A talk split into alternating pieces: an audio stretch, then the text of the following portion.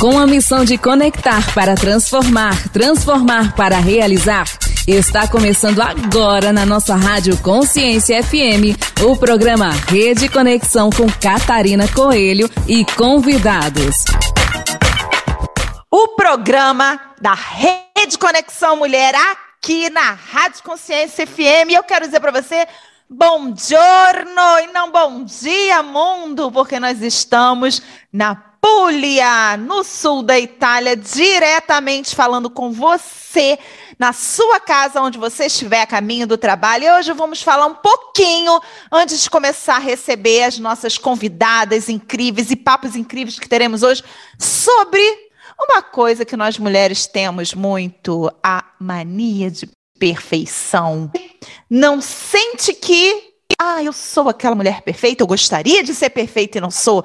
Quantas de nós já sofreu, já pensou que poderia dar conta de tudo? Porque nós nos cobramos, a sociedade nos cobra a perfeição. E de verdade, eu tô cansada. E você, que minha amiga que está aí me ouvindo, também cansada, estou cansada de ser cobrada, eu estou cansada de fazer o meu melhor e não ser reconhecida, eu estou cansada de tentar dar conta de todos os papéis da minha vida e nada deles dá certo. Eu me sinto uma péssima mãe, eu não sou uma boa esposa, eu não arrumo a casa direito, eu não cozinho direito, eu não trabalho direito, eu não faço nada direito. Mas está tudo bem. Sabe por que está tudo bem? Porque nos foi imputado que nós mulheres deveríamos e seríamos obrigadas a ser uma esposa perfeita, uma mãe perfeita, uma profissional maravilhosa de sapato alto, linda, sorriso no rosto e sempre vem detalhe, não sinta dor e cólica quando estiver menstruada, é isso mesmo. Eu já ouvi isso. Toma um remédio e não sinta dor, porque senão você vai perder o seu emprego. O que eu quero falar para você sobre a perfeição, que também tem uma coisa. A perfeição ela pode também ser uma desculpa que nós criamos e nos damos, sabe para quê? Ah, eu não vou fazer isso, eu não vou fazer esse projeto porque só quando ele estiver perfeito. Ah, eu não vou dar andamento naquilo para mim só quando tudo estiver perfeito na minha vida. E eu posso dizer para você que nunca isso vai acontecer, porque sempre a vida vai acontecer diariamente. E essa vida, ela sim, ela nos atropela. Ela tem dias que você vai dormir de um jeito e você acorda de outro, com situações e informações e notícias que você jamais imaginou, e a pandemia nos mostrou isso. Você acordou um dia e a pandemia estava na sua porta, na sua vida, no seu mundo, na sua família, e mudou a maneira com que nós nos relacionamos hoje com o mundo. A pandemia trouxe coisas boas, mas também ela nos mostrou o quanto nós temos que viver e dar o nosso melhor, sim. Mas o melhor não é perfeição. O melhor é quando nós acreditamos, eu dei o meu melhor.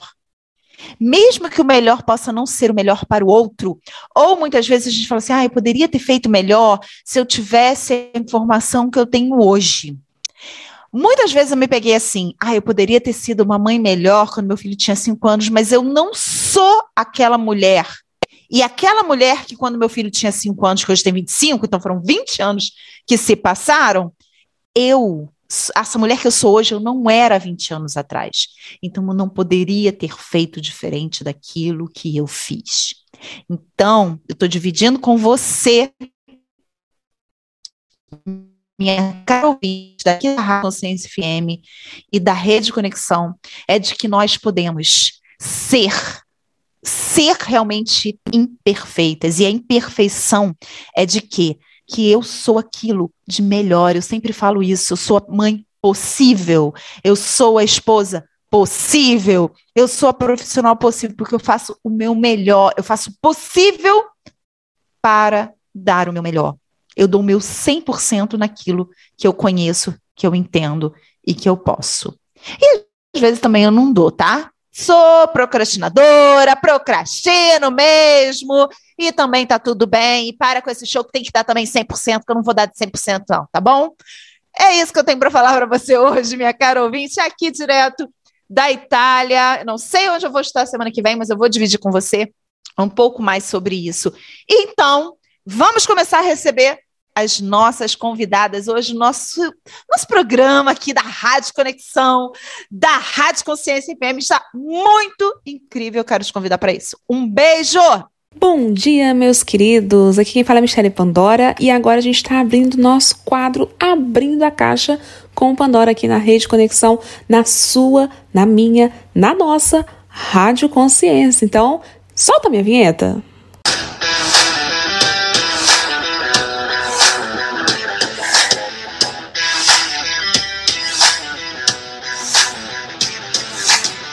Meus amores, muito bom dia, boa tarde, boa noite. Não sei que horas que você vai ver este programa, até porque as pessoas gostam de um reprise, hein? As pessoas escutam e depois reprisam porque eu tô sabendo. Gente, hoje o assunto é muito legal. Halloween tá chegando e eu vim trazer um assunto muito importante, muito legal pra gente, que são as bruxas. A gente fala que dia 31 de outubro é o dia das bruxas exatamente. E eu como uma mulher empoderada que eu sou, uma mulher, não vou falar que eu sou feminista não, mas eu levanto a bandeira das mulheres em todos os sentidos. Eu queria fazer uma comparação né? A gente tem aí o Dia das Bruxas que comemoramos, que é o dia 31 de outubro, inclusive, gente, coincidência ou não, é o dia do aniversário do Carlos Jorge. Para quem não sabe, Carlos Jorge é o meu boy magia. Boy magia, bruxa, 31 de outubro. Mas agora vamos falar sério. Olha, Dia da Mulher, que é comemorado em maio, março, desculpa, gente, em março, dia 8 de março, porque em maio também tem outra mulher, né, que é o Dia das Mães. É, a gente tem aqui comemoração do Dia da Mulher, da independência da mulher, que a gente sabe que teve, eu não sei se você sabe, mas teve o dia de 8 de março, ele é comemorado porque uma fábrica onde tinha várias mulheres pegaram fogo e várias mulheres morreram. Enfim, teve todo esse protesto e conseguimos legalizar o dia 8 de março como Dia da Mulher. Agora, o Dia da Bruxa, a gente não sabe o porquê. Qual causa, motivo, razão ou circunstância. Mas o que eu posso fazer para vocês é uma comparação deste dia para você, mulher, que eu, não sei se vocês já sabem, né? Quem não me acompanha, inclusive nas redes sociais, podem ir por lá para poder acompanhar. Eu sou uma mulher que levanta a bandeira de outra mulher. E eu, como mulher, me considero uma mulher extremamente empoderada, uma mulher bem resolvida, uma mulher extremamente muito, né? Mas é muito mesmo, independente, seja fisicamente, psicologicamente, financeiramente. E o que eu tenho para desejar para vocês, mulheres, é isso. O que eu tento ensinar para vocês todos os dias da minha vida nas redes sociais, principalmente, é a ser uma mulher empoderada. A palavra parece que virou moda, mas o significado e a vivência do empoderamento, ela é muito além disso. E por que, que eu estou chamando o Halloween? Porque já que é dia das bruxas, eu vou contar para vocês. Dizem, se você fizer uma comparação, que antigamente as mulheres elas eram mortas, as bruxas elas eram mortas porque elas eram rebeldes, porque elas faziam feitiçarias, porque isso, porque aquilo. Porém, uma, uma breve comparação e já tem um tempo, e provavelmente você já deve ter escutado isso, mas se não escutou, me sinto aqui muito honrada em falar para vocês pela primeira vez. Dizem que as bruxas de antigamente são as mulheres empoderadas de hoje, que são independentes, que têm opinião, que quer fazer acontecer. Só que antigamente isso não podia acontecer, eles iam lá e matavam elas, queimavam elas, e isso já se passou. Né? A gente tudo bem que tem esses filmes aí que nós vemos de, de bruxas que fazem mal, que fazem bem, enfim.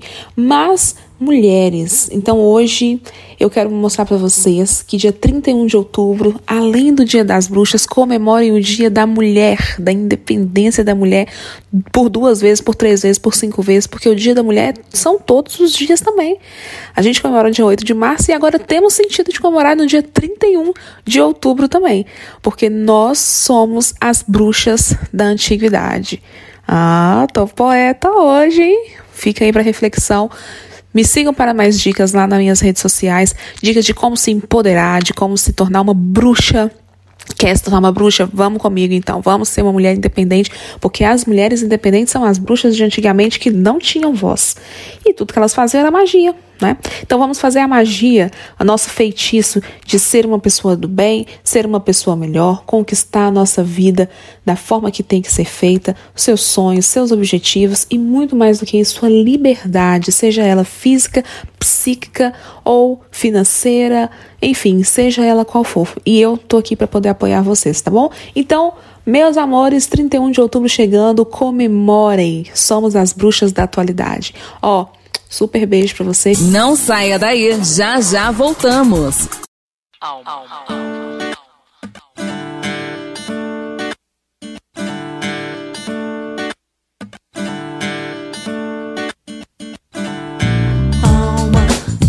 Deixa eu ver sua alma, a epiderme da alma. Superfície, alma. Deixa eu tocar sua alma com a superfície da palma da minha mão. Superfície, easy. Fique bem, easy.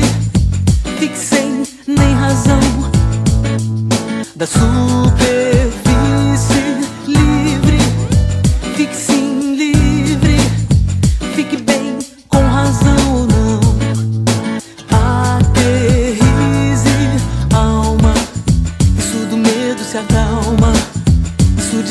Se aplaca, todo pesar não existe. Alma, como um reflexo na água, sobre a última camada que fica na superfície. Crise já acabou, livre, já passou o meu temor do seu medo sem motivo.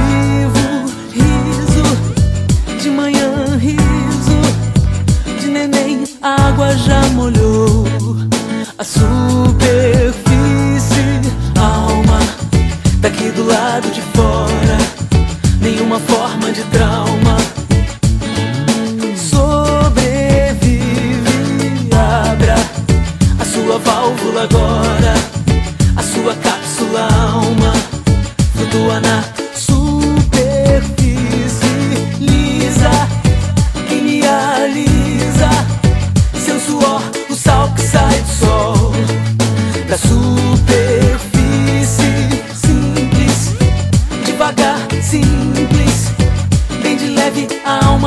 Pousou na superfície.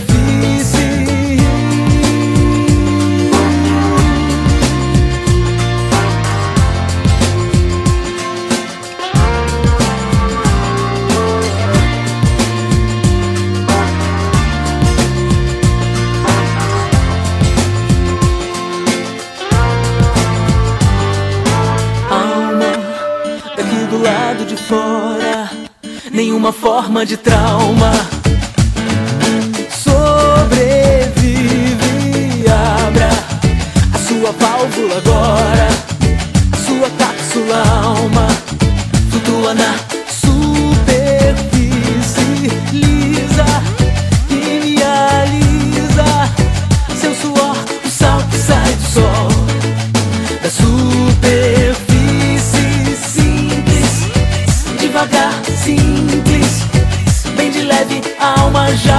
pousou na superfície.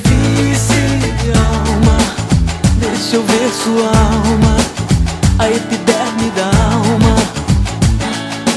Superfície, alma, deixa eu tocar sua alma com a superfície da palma da minha mão. Deixa eu ver, deixa eu tocar.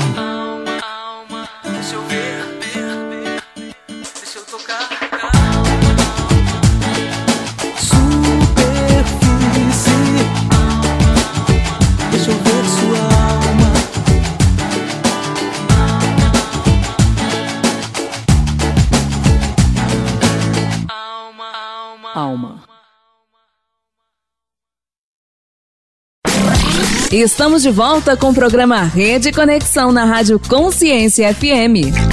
Estamos com Valéria de Jesus. Na última semana nós falamos sobre francês. Eu estava na França, agora eu estou na Itália. Bom giorno, Valéria! Bom giorno a tutti! Olha, Valéria, que é empresária à frente do Language for You. Ela a profe... não só professora, né? Porque, assim, você nem. Eu acho que você nem está dando tanta aula, porque A administração, é legal a gente falar sobre isso, né? Quando o negócio cresce, você fica muito mais na administração. Você começou sendo a professora, a proprietária, fazendo tudo. E hoje você está à frente. Então, inglês, francês, italiano e espanhol. Holandês e espanhol. Holandês e espanhol, olha, gente, é maravilhosa. Todas as línguas, praticamente, para você é, viver o mundo como um todo. E eu estou agora aprendendo italiano, acabei de ter aqui aula com ela. Tá vendo? Verbos italianos. Né? Inclusive, vamos deixar esse, esse é, como aprender italiano, 20 verbos em italiano os mais comuns, né? Então já, a gente já vai sair daqui com 20 verbos já para se comunicar em italiano. Exatamente. Va bene, va benissimo. Olha, prego! e prego, ó, já utilizando aqui o link, o prego ah. é para tudo. O prego é para obrigado, tá? O prego é para tudo. Oh, per favore, tutto é prego. Tudo é prego aqui, é. Tudo, tudo... é prego in Italia. va bene, va benissimo, Catarina. Hein, um prego em Portugal é outra coisa. Gente, um prego, como cultura é uma coisa engraçada. É, um prego, um prego em Portugal. Gente, só para contextualizar vocês, um prego em Portugal é uma carne dentro de um pão. bom, uma carne dentro de um pão. Olha como isso muda realmente. Aí, aproveitando esse link, vamos falar sobre a essa cultura, diferentes culturas. E muitas pessoas têm preocupação assim: ah, eu vou viajar para fora do Brasil, não falo nenhuma língua ainda. O, o, o, chegar aqui, vir para a Itália, facilita essa entrada, essa, esse bloqueio que você tem de falar assim: eu não falo inglês. Porque, assim, às vezes eu acho que o italiano é até mais fácil do que o espanhol. Acho, dependendo da região, porque tem espanhol ali na Catalunha, por exemplo, que é muito mais difícil. O que, que você acha disso? É muito interessante você falar nisso, Catarina, porque você, estando na Itália e já tendo estado também na Espanha e em Portugal, consegue dar um parecer para a gente, às vezes, até muito melhor do que muita professora de idioma. Porque, pronto, quando a gente estuda o latim, né, que é a origem da língua portuguesa, a gente vê que tanto o espanhol quanto o italiano é da língua latina. Mas pronto, você falou tudo. Quando você vai para a Itália com a mente aberta, gente, porque, claro, o axon, né, o, o acento que a gente fala, a pronúncia é diferente. Você vai perceber que é diferente. Mas, por exemplo, eu separei hoje alguns verbos que são super parecidos com o português. E, obviamente, o italiano é uma língua nativa, é, latina, que tem tudo a ver, a ver com o português. Então, se você quiser ir direto para a Itália, tanto na gastronomia, na um, talvez no clima, até a Espanha seja mais interessante, né? Porque em relação a clima, Espanha e Portugal estão muito parecidos, mas pronto. Sim. Ah, Valéria, não gosto de Portugal. Quero ir para um lugar que tenha uma língua diferente. Que era o meu caso. Quando eu vim morar na Europa, eu queria estar em países diferentes para aprender os idiomas. Sou aquela louca por idioma, a Catarina já sabe. Então Verdade. eu pensei: Espanha e Itália. Me arrependi de ter começado pela Espanha, gente. Eu começaria pela Itália com certeza. É, eu amo a Itália, eu gosto também da Espanha, é, já fui várias vezes, mas a Itália ela traz uma uma dinâmica cultural, é isso. Eu acho que é porque eu, eu sou assim, mas é porque eu sou muito expansiva e também falo alto, falo com a mão. E é tu, é isso mesmo. E aí fica mais fácil. va bene, va benissimo. Muito bom, muito bom. Agora, quem então, mesmo que você não pense assim, ah, eu não vou para a Itália hoje, porque eu nunca pensei que eu estaria pelo mundo há 10 anos atrás.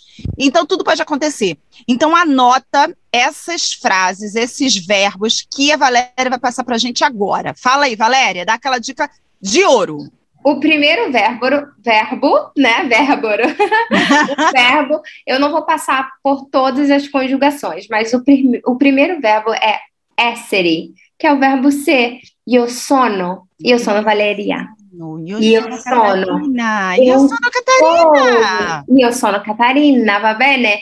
E o, um, o próximo verbo é avere. Io o. É muito engraçado, porque o verbo é avere, mas quando eu conjugo é io o. H-O. I-O. H-O. Io o. É difícil. Io, olha, Io sono tenho. Catarina, ficou fácil. Io sono Catarina. Mas Io você o, que, você tem? Você tem uma caravana, você tem um motorhome. Io Uhum.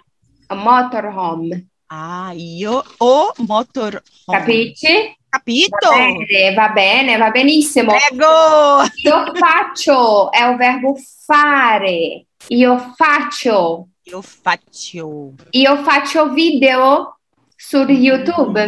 Mm, sì, Benvenute bellissimo. tutti, va bene? Ciao a tutti. Amo. E tutti? Tutti, só para todo mundo entender. Tutti. É, a todos, né? A todos. Per esempio. Ok. Muito per bom. esempio, por exemplo, se você quer saudar Toto, ciao a tutti, né? Olá a todos. Benvenuto sul mio canale. Bem-vindos ao meu canal. Disse que Itália é um belíssimo país. Um, et en fait, je crois que c'est un belíssimo país. Gente, como Ó, meteu, meteu um francês aí, hein? eu meto o francês em tutti. Por quê? Porque o francês, para mim, é a língua raiz latina, ok? Ok. Como tirando assim? o latim, Explica isso. explica isso. Ih, eu vou ter que falar de história. Isso é muito importante. Mas tudo a ver, olha só, a, a língua tem a ver com a história. Então, eu acho que é muito importante para todo mundo contextualizar. Ok. Uma coisa vai ligando a outra. A gente sabe muito de Roma. Todo mundo sabe de Roma, ok, né? Então a gente usava muito o latim. Ahn, e quando as pessoas, digamos entre aspas, vou fazer aqui um resumo, conheceram, gente, a França, elas ficaram completamente encantadas pela França. Por quê? Porque a gente viu ali o Sena, um país completamente diferente. Antes, claro, não era nem chamado de país, e todas as pessoas iam para Paris, porque em busca de riqueza. Era uma das cidades em que o rio cortava a cidade. Então, quando a gente pensa em idioma, Europa, a gente, claro, começa por Roma e depois vai para Paris, que foi a segunda cidade mais procurada por todas as pessoas em busca de riqueza. Ai, As pessoas imigravam em busca de riqueza, amor. Em busca de riqueza. Só que na minha mão você vê o quê? Você vê riqueza, você vê diamante, né? Aquela louca já fazendo a propaganda. Quem não tá vendo, eu tô com diamante aqui na minha mão. Ahn, Maravilhoso. é uma, é uma loja, né? É, e aí a gente vê raízes. Por que que Paris, até hoje em dia, é considerado o Carrefour do mundo? Para quem não sabe, eu sou poliglota. E além de ser poliglota, eu estudei a fundo as línguas e as culturas, né? Morei em Paris, eu passei um tempo também na Itália para entender, ahn, em Amsterdã também para saber, para conhecer a cultura a fundo. Paris realmente é o Carrefour do mundo? O que, que é o Carrefour do mundo? Carrefour, em, em francês, significa encruzilhada. Ou seja, Paris é o Carrefour do mundo porque todo mundo vai para Paris em algum momento da vida para encontrar, para vis visitar, para conhecer, porque é realmente o país mais visitado. São mais de 7 bilhões de pessoas Uau, durante o ano. Ou seja, maravilhoso. se o mundo tem quase, quase 8 né, bilhões de pessoas, as pessoas estão indo pra, para Paris diretamente, porque elas querem saber o que, que tem lá. Você entende isso, Catarina? Muito. Quando a primeira vez que eu decidi, quis é, conhecer Paris, foi a primeira cidade que depois a gente, anteriormente, a gente acabou indo para Londres, mas depois, por quê, né? Porque a gente decidiu um pouquinho antes para Londres, mas o objetivo era chegar a Paris, e nós fizemos aquele do trem, né?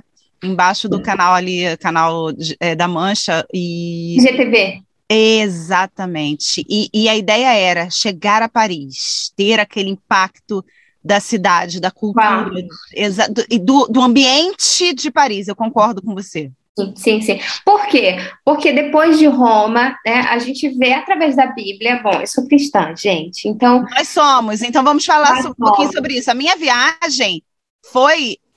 Vou te até explicar. A prim- primeira viagem para fora do Brasil foi essa. Eu fui para Uhum. Londres. Ok. Por quê? Porque eu queria fazer eu e meu marido, nós gostamos muito da história dos cruzados e nós queríamos fazer a história dos cruzados. E fomos de Londres para Paris e de Paris até Roma. E por isso agora você vai falar de Paris e Roma. Praticamente a minha começou em Paris e terminou em Roma. Então, vamos lá. Bom, a gente sabe quando a gente estuda a Bíblia, né? A Roma é muito um, descrita por Paulo, mas claro que ele também fala a respeito das escolas helenísticas e que é de fato algo muito interessante quando a gente fala de Sócrates e Platão, né?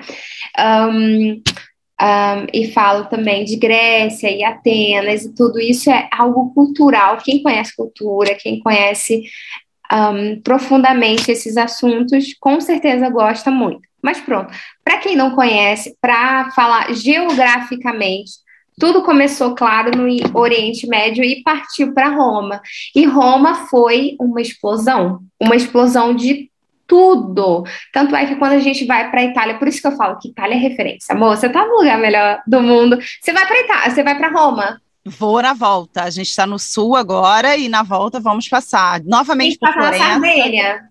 Então, é o meu, eu estou querendo chegar à Sardenha, porque assim, a Sardenha é aquilo que falam muito, né? É o ponto ali para o Oriente.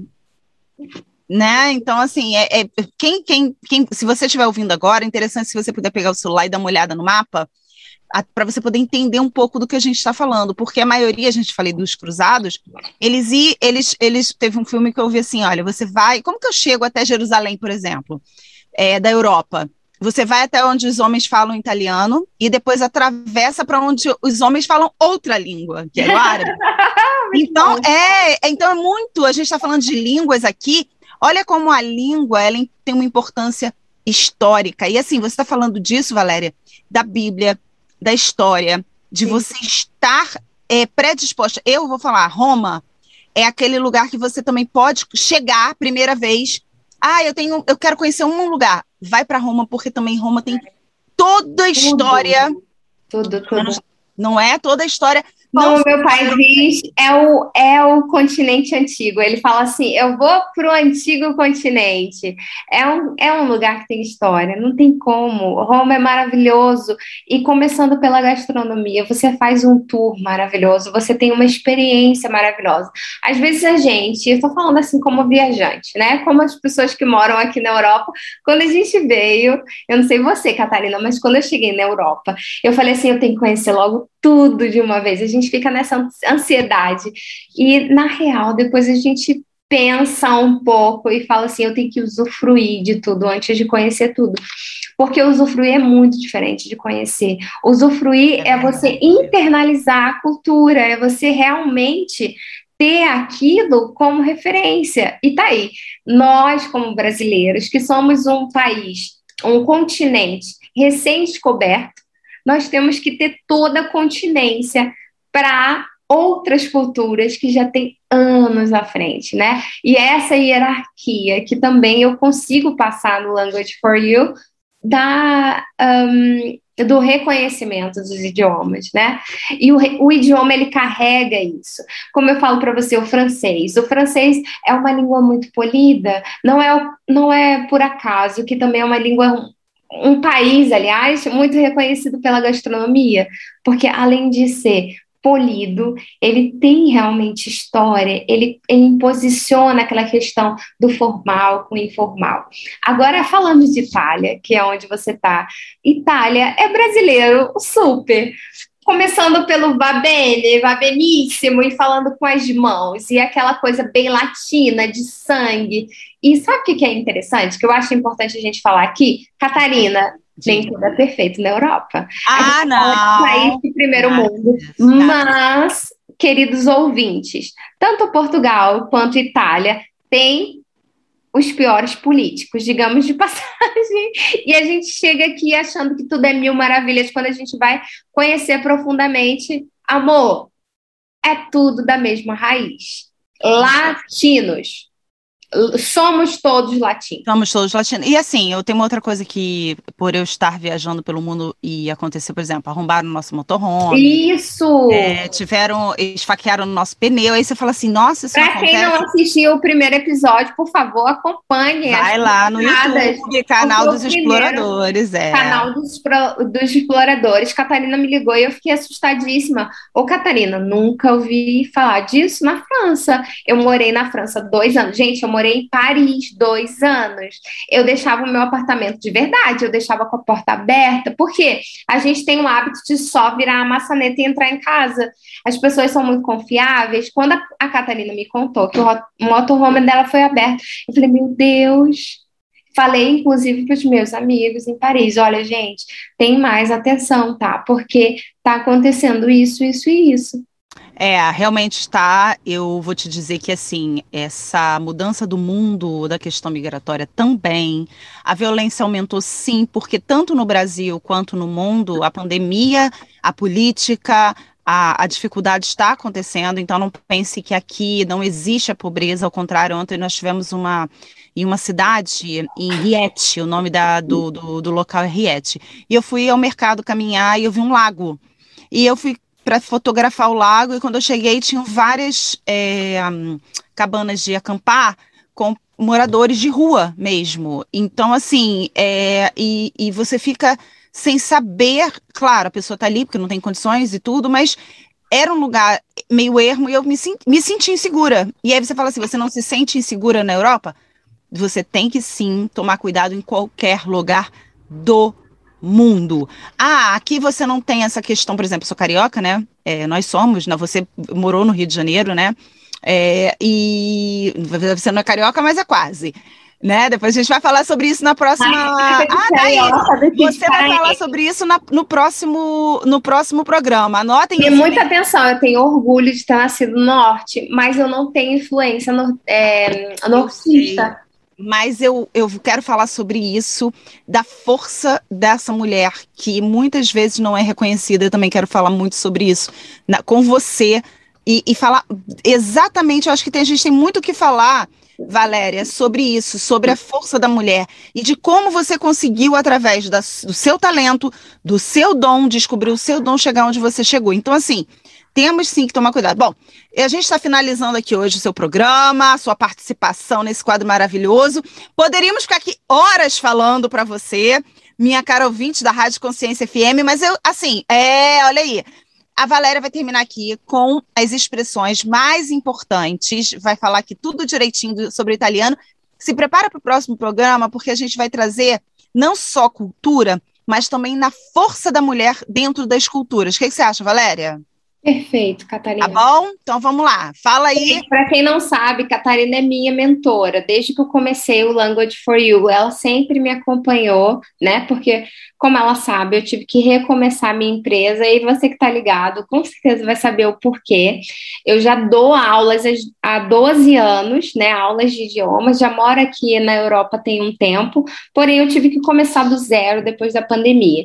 E pronto. E a Catarina tem sido minha mentora até então, tem sido realmente uma pessoa é, sem hipocrisia nenhuma, a qual eu faço muita referência tem me inspirado bastante. Foi uma das primeiras pessoas, assim, quando eu falei assim, gente, o que, que eu vou fazer? Acho que na pandemia todo mundo se sentiu um pouco assim. E eu falei, vou continuar com os idiomas, vou pegar outra, né, outro caminho. Quando a gente trabalha com internet, a gente tem vários caminhos aí, mas pronto. Eu estou aqui realmente para ajudar vocês, vocês que estão aqui na Europa, brasileiros, estamos juntos, gente. Ninguém está competindo nada, ninguém está aqui para para uh, diminuir, pelo contrário, para somar, tá?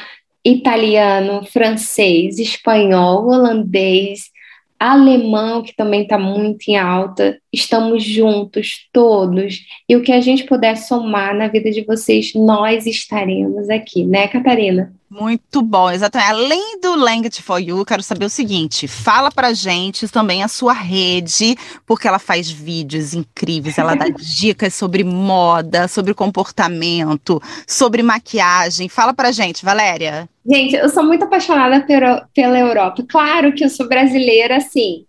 Claro, eu sou brasileira, isso nunca vai, né?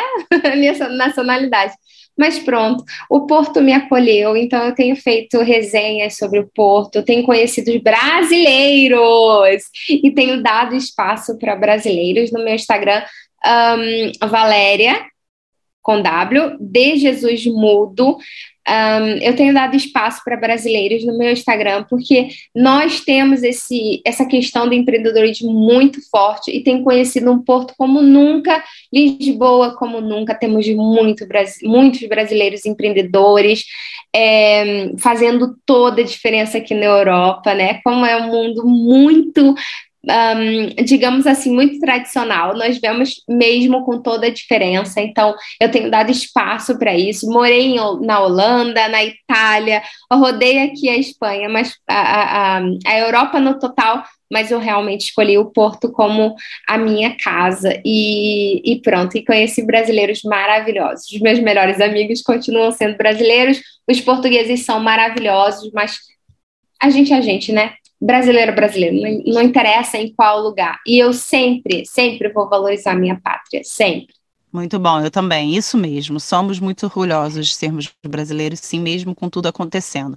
Valéria, muito obrigada. Espero você aqui semana que vem, maravilhosa, para a gente poder falar muito mais sobre cultura, experiências de vida, sobre essa força que nós mulheres temos. E eu quero você aqui semana que vem falando isso, ok? Sim, e quero falar mais sobre idiomas, eu quero dar conteúdo para o pessoal. Infelizmente, gente, eu não consigo atender todo mundo. A escola realmente tem crescido, graças a Deus. Mas pronto, quero cada vez mais no Instagram passar aquilo que vocês precisam, os brasileiros que estão em outros países. Eu já fui brasileira na França e acredite, Fiz francês antes de chegar na França, mas foi totalmente diferente. Me, esperei, me senti desesperada. Falei, meu Deus, no meu curso a mulher não falava assim. e fiquei ah, desesperada. É igual faculdade. Faculdade você chega e fala assim: ih, a vida real não é isso, não. a vida é. real não é isso. É isso. O curso não é a vida real. E eu quero ensinar cada vez mais as pessoas, tanto no Language for You, quando eu tenho oportunidade assim, como na rádio, de um, falar, de expressar, de colocar vocabulário. Esse eu acho que é o meu, é a minha missão. Eu descobri. Pronto, estamos juntos. Maravilhosa, maravilhosa. Olha, aguardo vocês aqui, maravilhosa, Valéria. Aqui na Rádio Consciência FM, no programa da rede, e semana que vem temos mais. Não saia daí, já já voltamos.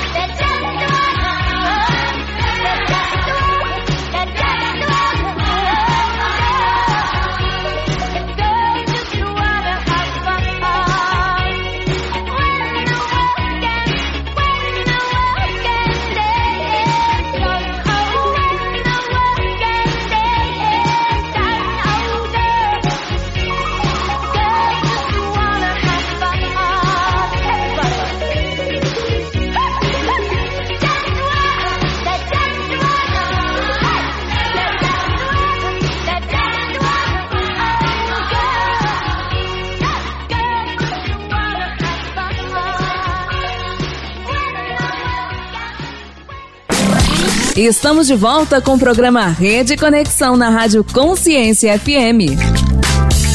Mais um quadro aqui com Ana Guedes sobre a alquimia da transformação. Ela que é terapeuta e especialista em aromaterapia e na nova medicina germânica. E se você quer saber o que, que é, vai lá no nosso Spotify, dá uma olhada no primeiro programa onde a Ana explica tudo. Ana, depois a gente vai fazer uma pincelada nos próximos, quando a gente estiver assim, na metade do A a Z, a gente volta para explicar um pouquinho, Boa. mas você que quer saber tudo, vai lá ouvir e aproveite porque Ana está falando sobre sintomas de A a Z. E toda semana ela está trazendo um sintoma diferente. Ana, seja muito bem-vinda e fala pra gente que sintoma você vai trazer hoje.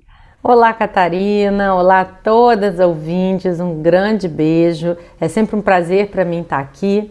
Pois é, estamos aí na nossa sequência, né, de A a Z e hoje nós estamos na letra F. E nós vamos falar hoje sobre a fibromialgia. É um sintoma que afeta a grande maioria das mulheres, né? E traz transtornos, traz é, complicações, muitas vezes é, incapacitantes, ou seja, a mulher sofre com as, os desdobramentos desse, desse sintoma de maneira a não conseguir realizar coisas muito simples do seu próprio dia a dia. Por quê? A gente vai, vamos começar falando que, o que, que é a fibromialgia. É, o que, né? que é a fibromialgia? Porque, por exemplo, muitas pessoas podem ter uma ideia, uma noção, mas não saber exatamente. Tem isso muito. Acho que a gente fica ouvindo tanto. O Google hoje, né? O doutor Google está aí para nos ajudar, mas também para nos confundir. Fala aí, Ana. Exato. A fibromialgia, né? A grande fama dela, e realmente é uma das questões mais complicadas é porque ela traz um quadro de intensa dor, né? A gente está falando aqui do nosso sistema muscular. Então são pessoas que trazem dores é, não contínuas, mas em situações, em crises e muitas vezes dores, como eu disse, incapacitantes.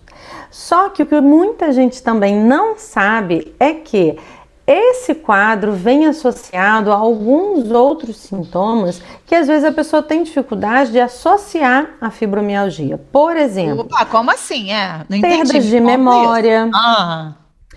É, ter uma péssima qualidade de sono, dificuldade de pegar no sono, sentir dormência nas mãos ou nos pés, sentir muitas dores de cabeça, ter é, complicações de irritações no intestino. Ai, Ana, olha só, já tô ficando preocupada. Eu tenho tudo isso aí. ah, ué, tá louca aqui. É tudo, peraí. Ela foi falando dor de cabeça, sono, é, como é que é? Não sei o que, é, muscular. E não sei. Eu falei, gente, eu tenho tudo isso. Tá igual a Dona Ervínia. Eu tenho isso. Morreu! Então, é, é, é, claro, né, que como a gente já, já combinou aqui, já conversou, uh, a intensidade desses sintomas vai variar muito de pessoa para pessoa, porque também está associada ao, ao tamanho do conflito, vamos dizer assim, a gente chama de massa de conflito, que está por trás daquilo que a pessoa está lidando, do sintoma que a pessoa está lidando. Mas então fico esse alerta, né, porque a fibromialgia, ela não é um sintoma único, ela é um combinado de sintomas. E assim como algumas conversas que a gente já teve, a medicina tradicional não encontra uma causa específica para esse quadro, para essa doença, para esse sintoma. Interessantíssimo tá? isso. Ana, você está trazendo vários sintomas e que você deixa muito claro que a medicina tradicional ela acaba não conseguindo explicar esses sintomas. Então você acaba percebendo e entendendo que é, ela é realmente muito emocional e passa por tudo que você explicou. É perfeito isso. Exato. E aí o que, que acontece nesses casos, né? A, a prática convencional passa por uso de medicamentos que combatem os sintomas, ou seja, remediam esses sintomas e muitas vezes não atuam na causa dele, justamente porque é uma causa desconhecida. Né? E aqui, quando a gente está falando de leitura biológica ou nova medicina germânica, nós estamos falando do conflito que desencadeia, nós estamos falando da causa biológica desses sintomas, desses quadros, dessas doenças, tá? Então, Mas uma assim, pergunta, rapidinho, uma dúvida. Essa, esses outros sintomas que você falou, que você é, colocou, eles vêm antes da fibromialgia e acaba na fibromialgia, só para poder entender. Não existe uma regra, eles são associados. Tá? Então a pessoa ela pode ter a fibromialgia e é, começar com um incômodo relacionado ao sono, por exemplo, a perda de memória, porque as dores ainda não estão num nível que, que chega a incomodar ou que chega a trazer essa percepção é, a ordem natural, ou digamos assim, a mais comum das pessoas notarem é pela dor, porque é o que mais incomoda. A gente acaba associando, né? Irritabilidade, perda de memória, dificuldade com sono, a gente joga tudo no pacote da ansiedade, da depressão, né? Ih, né? É ah, verdade. Vai é lá, verdade. pega isso tudo e joga. Isso é ansiedade, isso é estresse, né? E quando na verdade, coitada da ansiedade, a depressão acaba levando né, a conta de muita coisa que não, no fundo, não é só isso.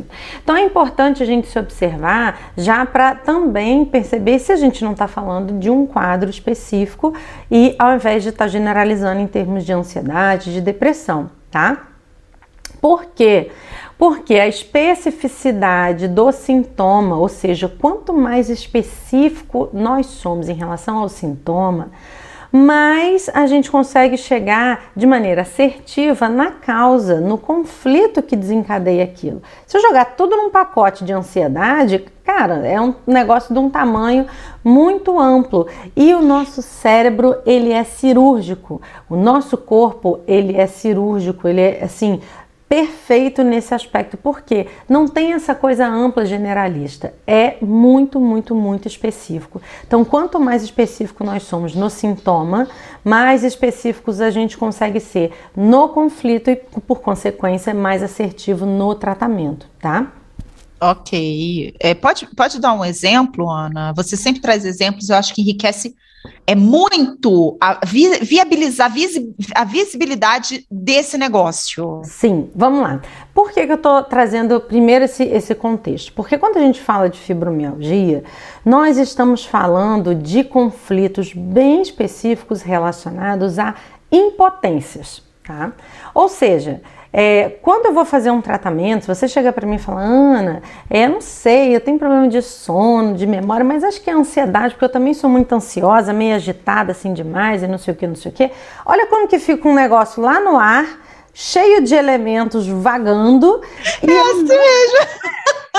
eu não consigo chegar no conflito, afinal, que você está precisando olhar, porque na maioria das vezes ninguém chega, né, para mim, chega assim, Ana, eu gostaria de vir aqui tratar a minha impotência, porque eu vivi uma impotência lá no meu passado. Não é assim que, que não, não, não é. Não, espera um pouquinho. Vamos, vamos dar aqui um intervalo rápido. Vamos pedir uma música e voltar para exatamente esse ponto, a impotência.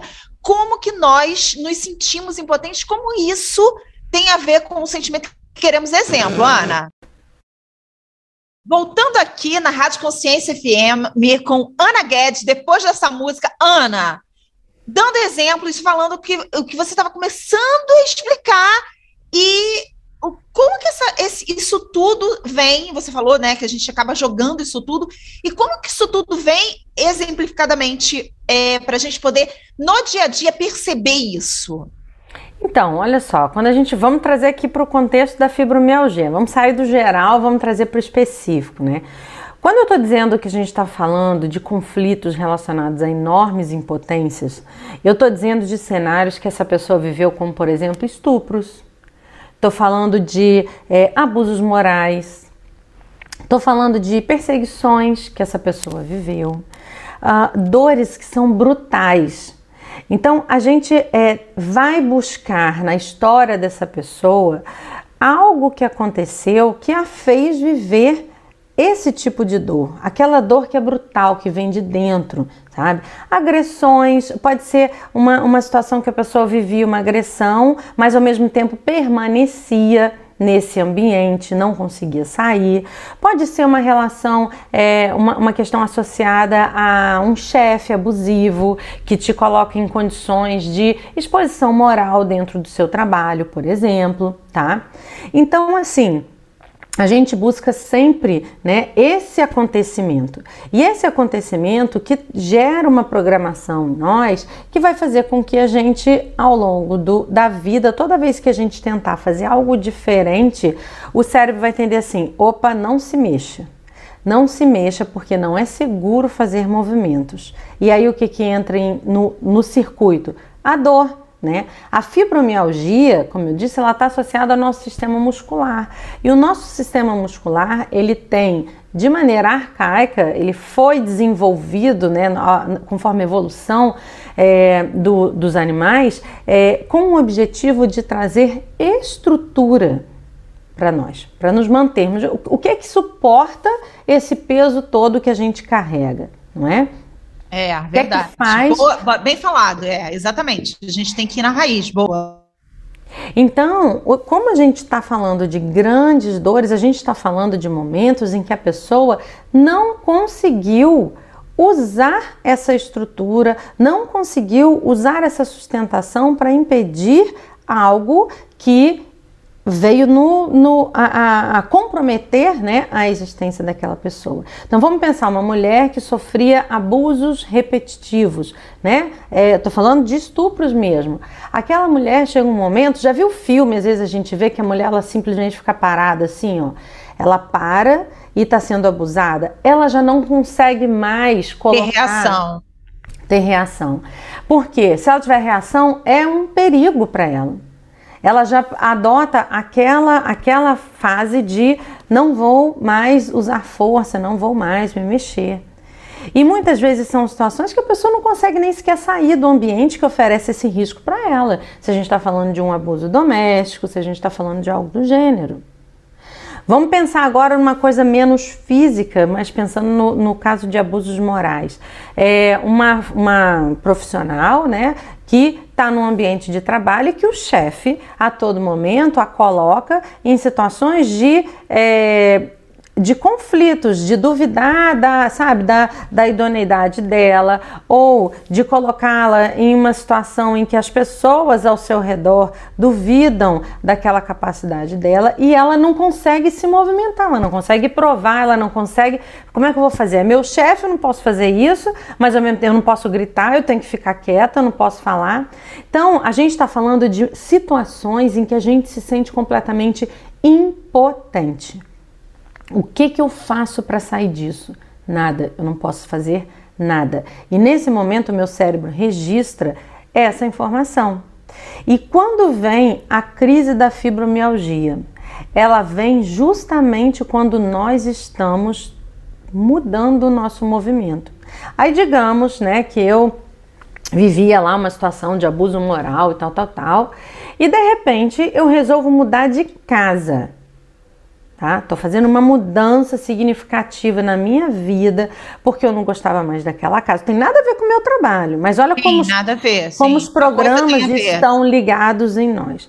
Quando eu tô num movimento de fazer essa mudança, o meu corpo fala: opa, peraí, lá vem essa maluca aí querer fazer muita mudança, isso é perigoso, entra no circuito a dor, porque a dor paralisa dor paralisa. Exatamente, a tá. dor paralisa.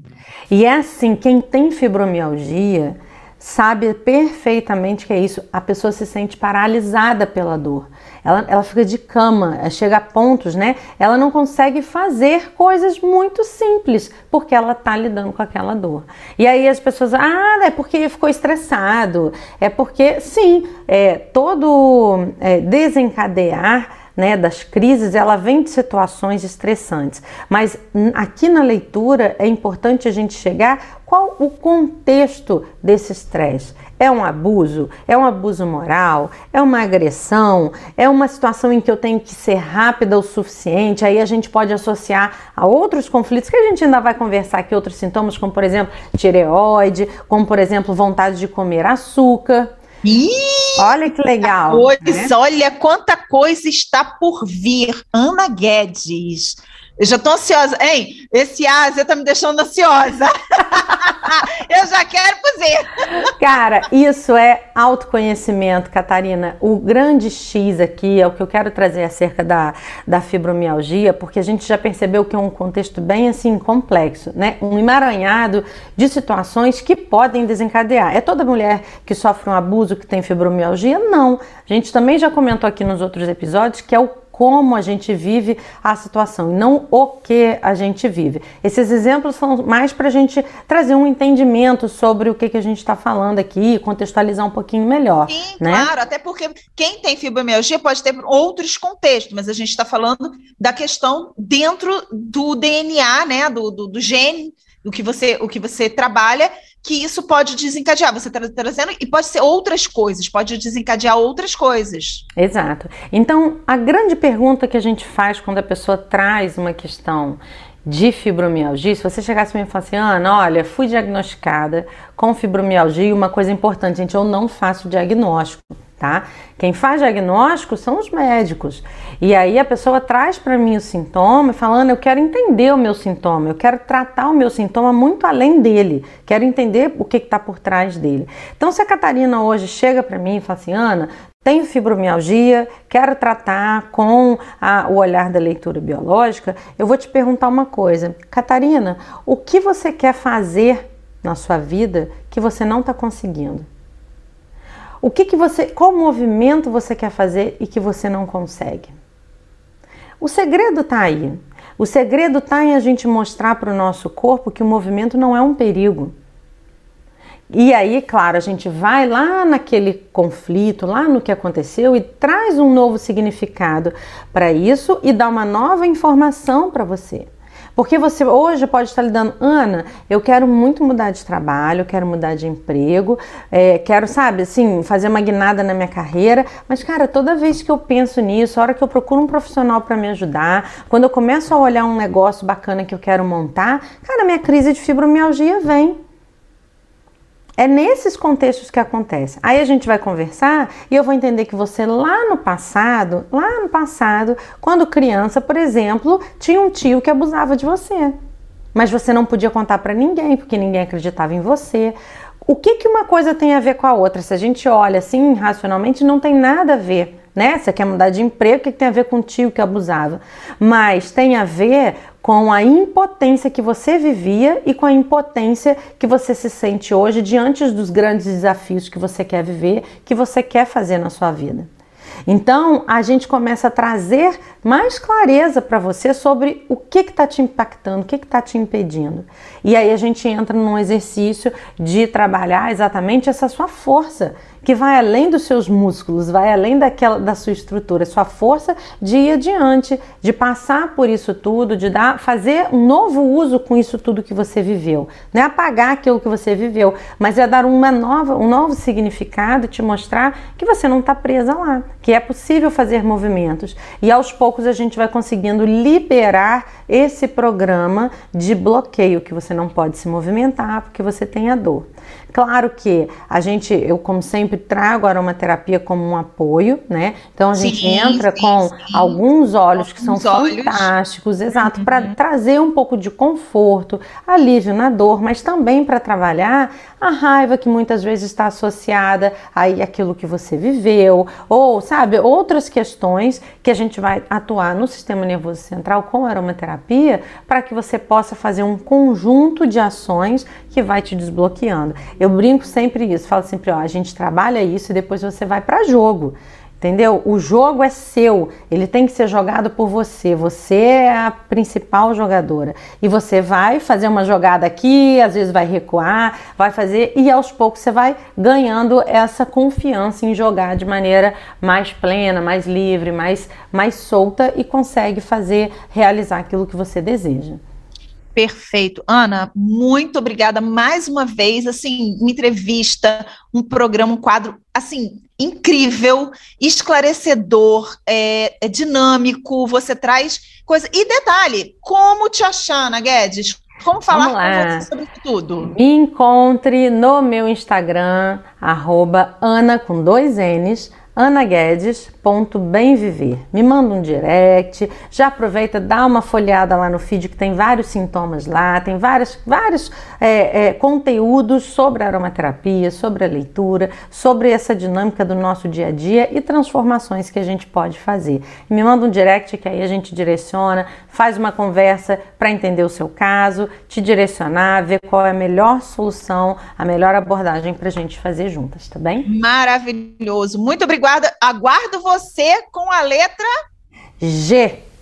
Para a semana que vem, aqui Boa. na Rádio Consciência FM. Um beijo. Não saia daí, já já voltamos.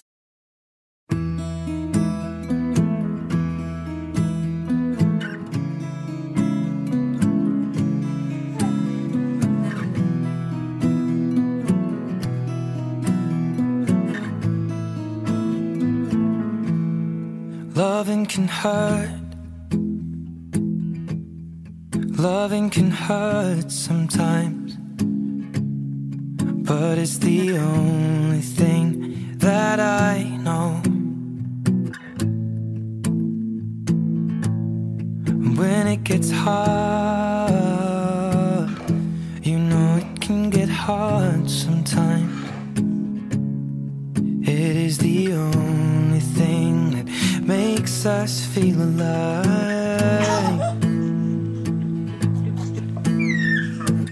We keep this love in a photograph. We made these memories for ourselves. Where our eyes are never closing, hearts are never broken, and time's forever frozen still. So you can keep me inside the pocket of your ripped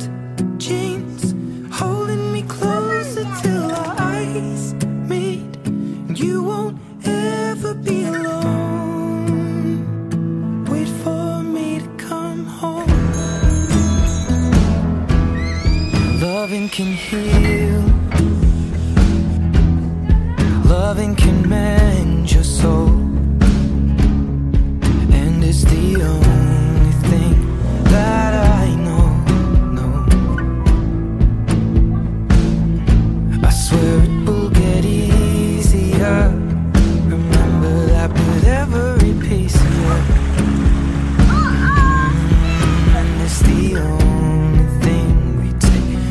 with us when we die. Mm, Keep this love in its photograph. We made these memories for ourselves. Where our eyes are never closing, hearts were never broken, time's forever frozen still. So you can keep me inside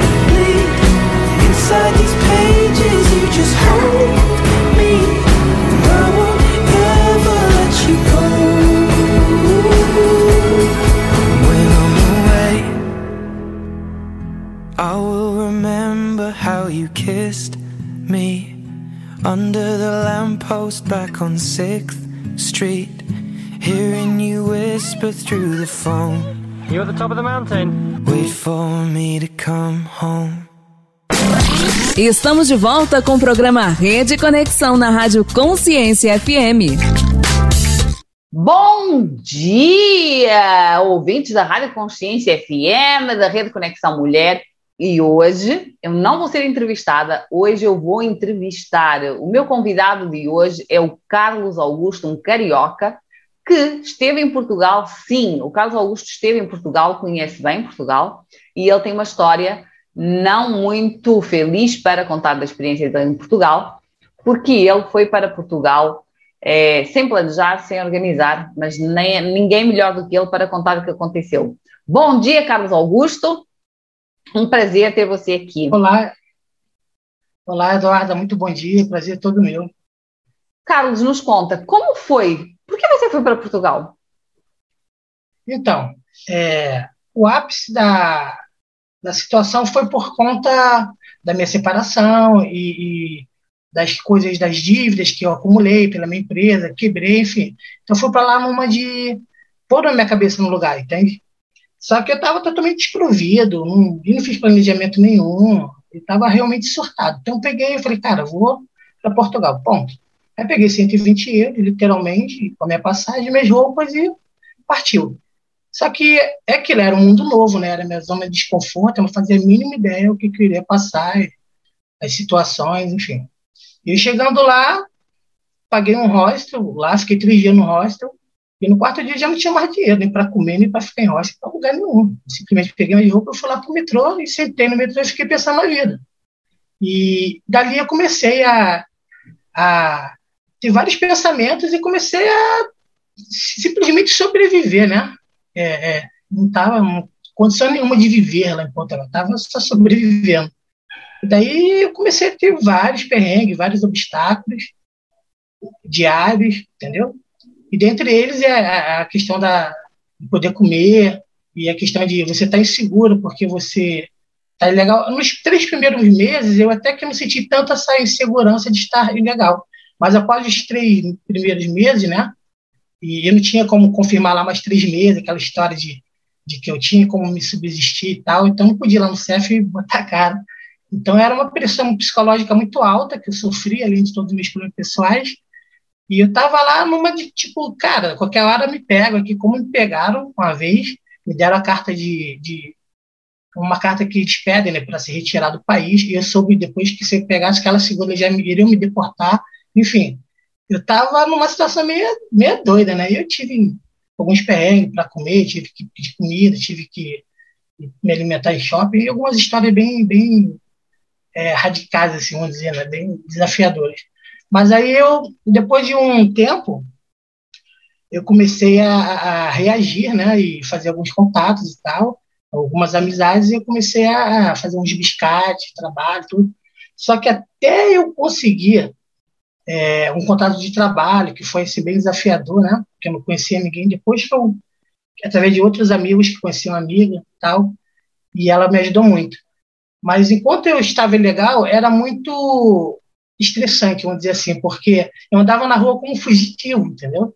E depois eu consegui comprar um carro lá é, no nome de um outro amigo e tal. Então eu dirigia Portugal fazendo feiras e tal para sobreviver. E, e, era estranho porque eu tinha que me, me esconder, literalmente, quando eu via um, um, uma operação stop, uma, uma viatura. Então eu ficava rezando para que não acontecesse nada, né? até porque já estava em mãos da primeira carta. Mas, assim, é uma experiência que, que foi desafiadora e, e tirei muito aprendizado, entendeu? O país, ele, ele é bem estruturado, com a história toda, segurança, saúde, mas eu não aconselho ninguém, e literalmente assim, pegar, vou pegar minha mala e vou partir que vou vida nova, porque é bem desafiador, é bem difícil. Eu acho que, na minha ideia hoje, na mentalidade que eu estou, eu devo, todos nós devemos ter uma assessoria, devemos, é, sei lá, ter um caminho da espera, sabe?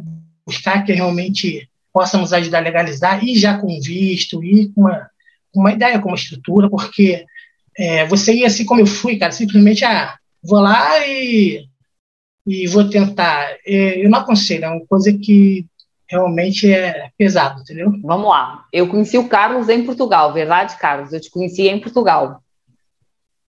né? Isso. A gente se conheceu lá em Portugal. O Carlos esteve na minha casa em Portugal, eu estava ilegal, é, prestes a conseguir o contrato de trabalho dele, prestes a conseguir a manifestação de interesse dele, ele fez a manifestação de interesse, ele conseguiu a entrevista do CEF, mas como eu sempre digo para vocês, legalidade não é tudo, gente. O Carlos passou por todos os perrengues que vocês ouviram da, vo da voz dele e vou chamar uma música, um intervalo comercial, para vocês ouvirem o que, que aconteceu quando ele estava quase, quase a legalizar-se. Então, voltamos depois dessa pausa, dessa musiquinha, e agora eu vou contar para vocês algo que vocês não estão à espera como final desta entrevista. Mas o Carlos conseguiu a manifestação de interesse, o Carlos conseguiu autorização de residência. Mas conta para a gente, Carlos, o que, que aconteceu?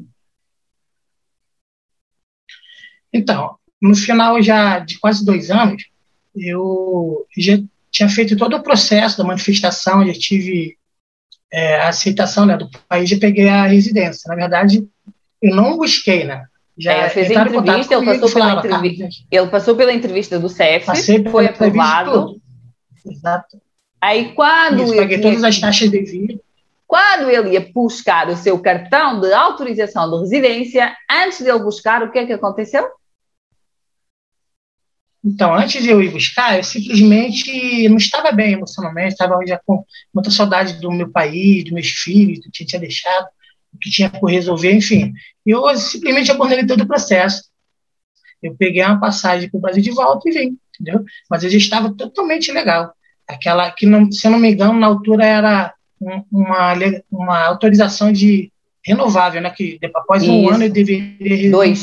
se não me engano. Dois anos. Mas eu já, justo. E eu já estava todo legal, eu estava contato de trabalho, tinha iniciatividade, tinha conta e banco, estava tudo bem tranquilo, sabe? Assim, tava, já não tinha mais estresse mesmo andando na rua. Só que eu abandonei tudo e, e voltei para o Brasil. Entendeu? Então, Carlos, eu vou te fazer uma pergunta.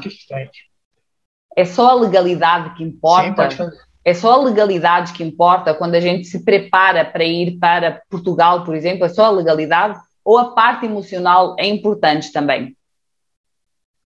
As duas partes. Eu, eu costumo dizer é, que é mais importante emocional. Eu acho que se você não estiver bem emocionalmente, não há legalização que te, te dê um centro. Eu, inclusive, rapidamente, eu lá em Portugal, eu, quando eu entrei é, mais para o meu lado interior, eu fiz também uma, um, uns cursos, tá, uma certificação de autoconhecimento. Isso me ajudou muito lá, sabe? É, certificação em coach, PNL, aquelas questões todas. Então, assim, hoje eu, eu vejo que são carros mais inteiros, mais conscientes, e, e eu posso dizer que se você estiver preparado emocionalmente, entendeu?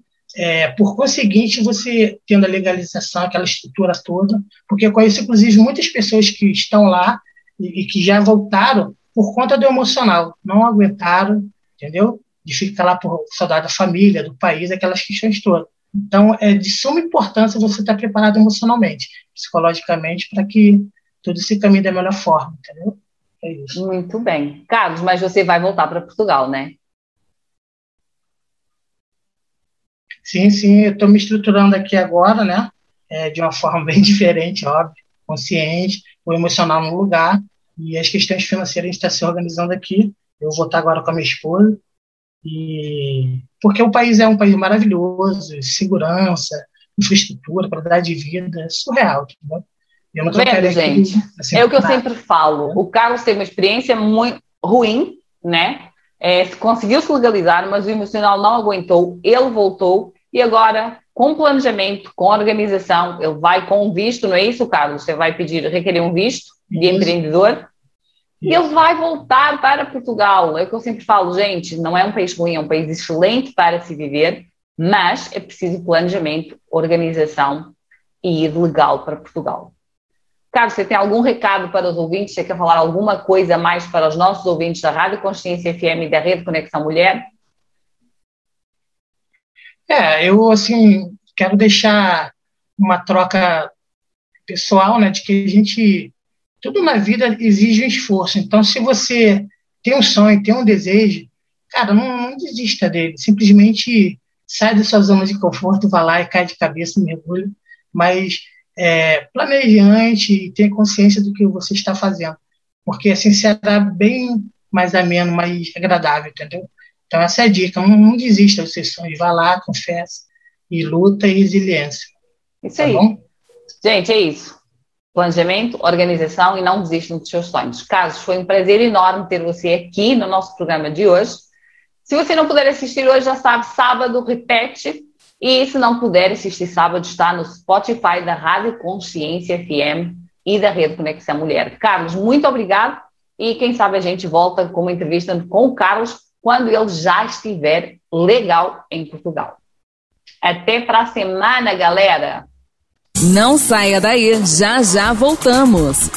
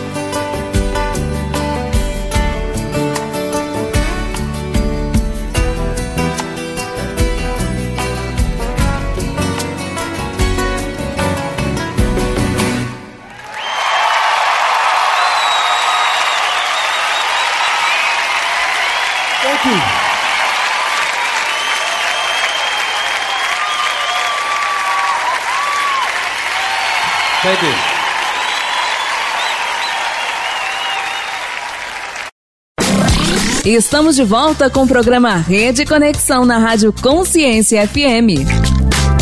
Olá, ouvinte da Rádio Consciência FM, mais uma convidada incrível aqui. Agora eu estou com a Lu Matos, ela terapeuta holística, especialista em florais, aromaterapia e outras terapias em reiki. Ela vai falar um pouquinho sobre cada coisa, mas o principal ponto que a gente vai falar hoje, e eu quero saber se você já utilizou, porque eu já utilizei e é maravilhoso. Vamos falar dos florais. Muito bem-vinda, Lu Matos!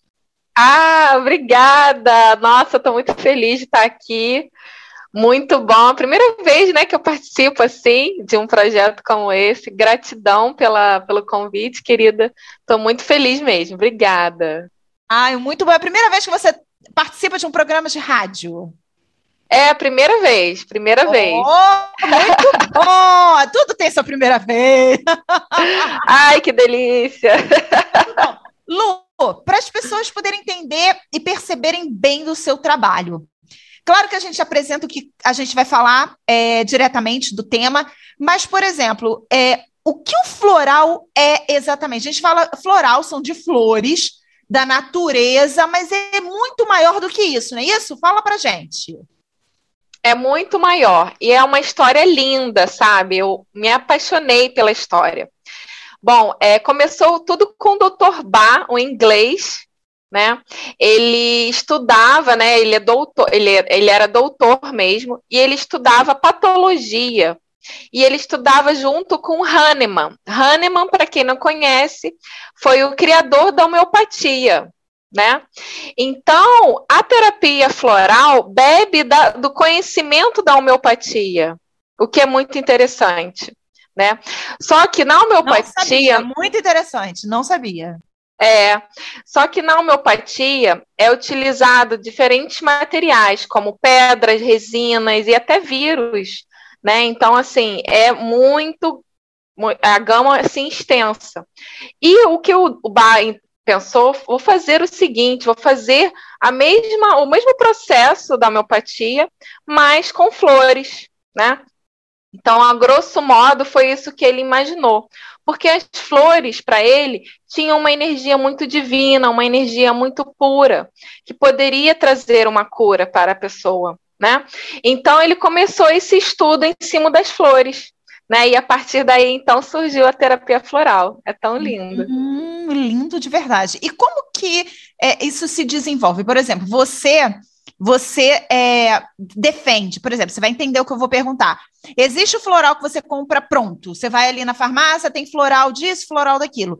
Mas eu sei que você tem um trabalho direcionado para cada pessoa. Qual é a diferença? Sim, sim. O que a gente, como terapeuta floral, faz é, o que é um termo muito bonitinho que eu amo, é que a gente transforma e faz um buquê para a pessoa. Né? Então, ao invés de você simplesmente pegar uma florzinha, você vai ter um buquê completo para tratar você por inteiro, entendeu? Então, assim, é, ah, eu estou ansiosa, mas qual o tipo de ansiedade? O que está por trás? Tem algum medo? Como é que foi a sua história? Como foi a sua relação com a sua mãe? Como é a sua relação com o dinheiro? Então, tem todo um background, não é só uma ansiedade, né? Tem toda uma história por trás. E aí, quando você faz um buquê, um floral manipulado, tá ali várias flores, né? Tratando cada componente dessa sua história. Perfeito. Agora, isso que eu quero falar. Vamos lá. Você acabou, acabou não, né? Alice já tem um aninho, você praticamente acabou de ser mãe e empreende, Sim. uma mãe empreendedora. Então, eu quero falar da sua fala. Você falou ainda há pouco assim, ah, porque a, a, relação com a mãe. E eu ouço muitas terapeutas falando sempre da relação com a mãe. Por que, que é tão forte? Você falou, a relação com dinheiro passa pela relação com a mãe. Como assim? É, tudo começa pela mãe né? Então, se a gente pegar aí os estudos, eu tenho até o Materclass, né, que eu falo muito nisso, para quem não conhece, é um trabalho lindo de terapia materna que eu, que eu criei. Então, é, desde a concepção, desde a gestação, a mulher já está conectada ali com seu filho, né? Então, ele tem uma conexão que eu, para quem acredita, é até espiritual tá? Então tá muito além do material, tá muito além do que a gente possa imaginar e tá muito antes de você nascer. Né? Então não tem como deixar a mãe para trás, não tem como não é, entender o que foi essa mãe, entender como é que foi é, todo essa, esse processo, né, essa história, porque faz parte de você, né? O que foi a sua mãe também faz parte do que você veio, mas você é outra pessoa, também não vamos misturar, é claro que é uma pequena parte da sua história, mas mesmo assim é muito, muito relevante. E para as terapias, inclusive até a, a psicologia, Jung e tudo, todas elas realmente analisam muito a mãe por conta disso, tá? Olha, isso é algo realmente que assim, eu sempre ouço, sempre ouvi realmente essa questão da mãe, da maternidade e como falei, né, você agora, né, sendo, a gente vai falar também um pouco sobre isso, porque acho que, hum, assim, muitas, muitas mulheres que acabam de, de ser mães ou são mães de, de, de filhos menores, eu estou falando porque os meus filhos já são grandes, né, então não posso nem, é, 25 mais novo, então nem posso me incluir, nem me incluo mais disso aí. mas é mãe, mãe é mãe. É, mas filha é sempre pequenininha, a gente acha sempre que o filho é pequenininho, mas assim, você falou, por exemplo, da relação com o dinheiro, você na, no, nos, com os florais, você trabalha isso, a relação é, com o dinheiro, com a mãe? Peraí, eu vou fazer o seguinte: vou fazer um rapidinho intervalo, porque esse papo é importante, que eu já quero saber, que eu, que eu quero ficar rica. Então, eu já quero saber se o negócio se resolve. Pera um pouquinho, a gente vai ouvir uma música, a Lu vai pedir aqui uma música e a gente já volta em minutos. Ouvinte da Rádio Consciência FM, vamos continuar aqui com papo sobre empreendedorismo materno, sobre maternidade, materclass. Eu quero ouvir, ouvir, também um pouco mais sobre esse projeto. Tu pode ter aqui várias mães ou alguém que conhece quem esteja grávida nesse momento. Então, é muito importante. Diz para mim essa questão que você falou do dinheiro com a mãe. Você com floral, você consegue passar por isso, passar por um, por esse, esse esse olhar, por assim dizer? Como que você, como que você como terapeuta enxerga isso para as pessoas poderem perceber como funciona? Uhum. Olha, a mãe, assim como o pai, é, eles dão para você, né? Eles quando quando você nasce, né? Eles estão te dando ali a segurança, o alimento, eles são a primeira referência que você tem né? Então, se a gente pensar em prosperidade, riqueza, está relacionado a isso, está relacionado à segurança, né? Ao bem-estar, à alimentação, né? Então, se você teve aí algum abandono, alguma questão com os pais, possivelmente você pode ser Claro que não é regra, né? Mas pode vir a ter algum problema, assim, com prosperidade, né? De você achar que você não merece aquela, aquela abundância, né? Porque foi abandonado quando criança, por exemplo. Né? Então, existe essa crença de escassez para quem não teve aí uma relação muito forte pai e mãe. Entende? Então, o floral, ele vem te trazer e te, te mostrar que você merece sim abundância, você merece tudo de bom e de melhor né? Olha. Ele vem assim te acalentar, ele, ele, ele vem acolher mesmo. Tudo que você não teve com seu pai e sua mãe, o floral vai tentar te, te dar, né? Então é essa energia que ele faz é, para você ficar bem e ficar é, consciente de que você merece, né? Porque prosperidade é muito também mental, né? É, já tem até o. É o verdade, do, é verdade. Né? O livro do Kai Balion, escreve aí, Kai Balion, esse livro, Prosperidade Pura, hein? Nele fala as leis é, universais né, da prosperidade. E a primeira delas é: tudo começa no mental. Tá? Tudo é mental. Então, se você muda a sua mentalidade, e o floral ajuda muito nisso, você com certeza vai conseguir o que você quiser. Olha, show de bola. Eu já quero saber o nome do livro, me passa. Vou fazer um post na rede sobre o livro, indicação é. sua sobre prosperidade, porque eu acho que isso é muito importante, principalmente para nós mulheres.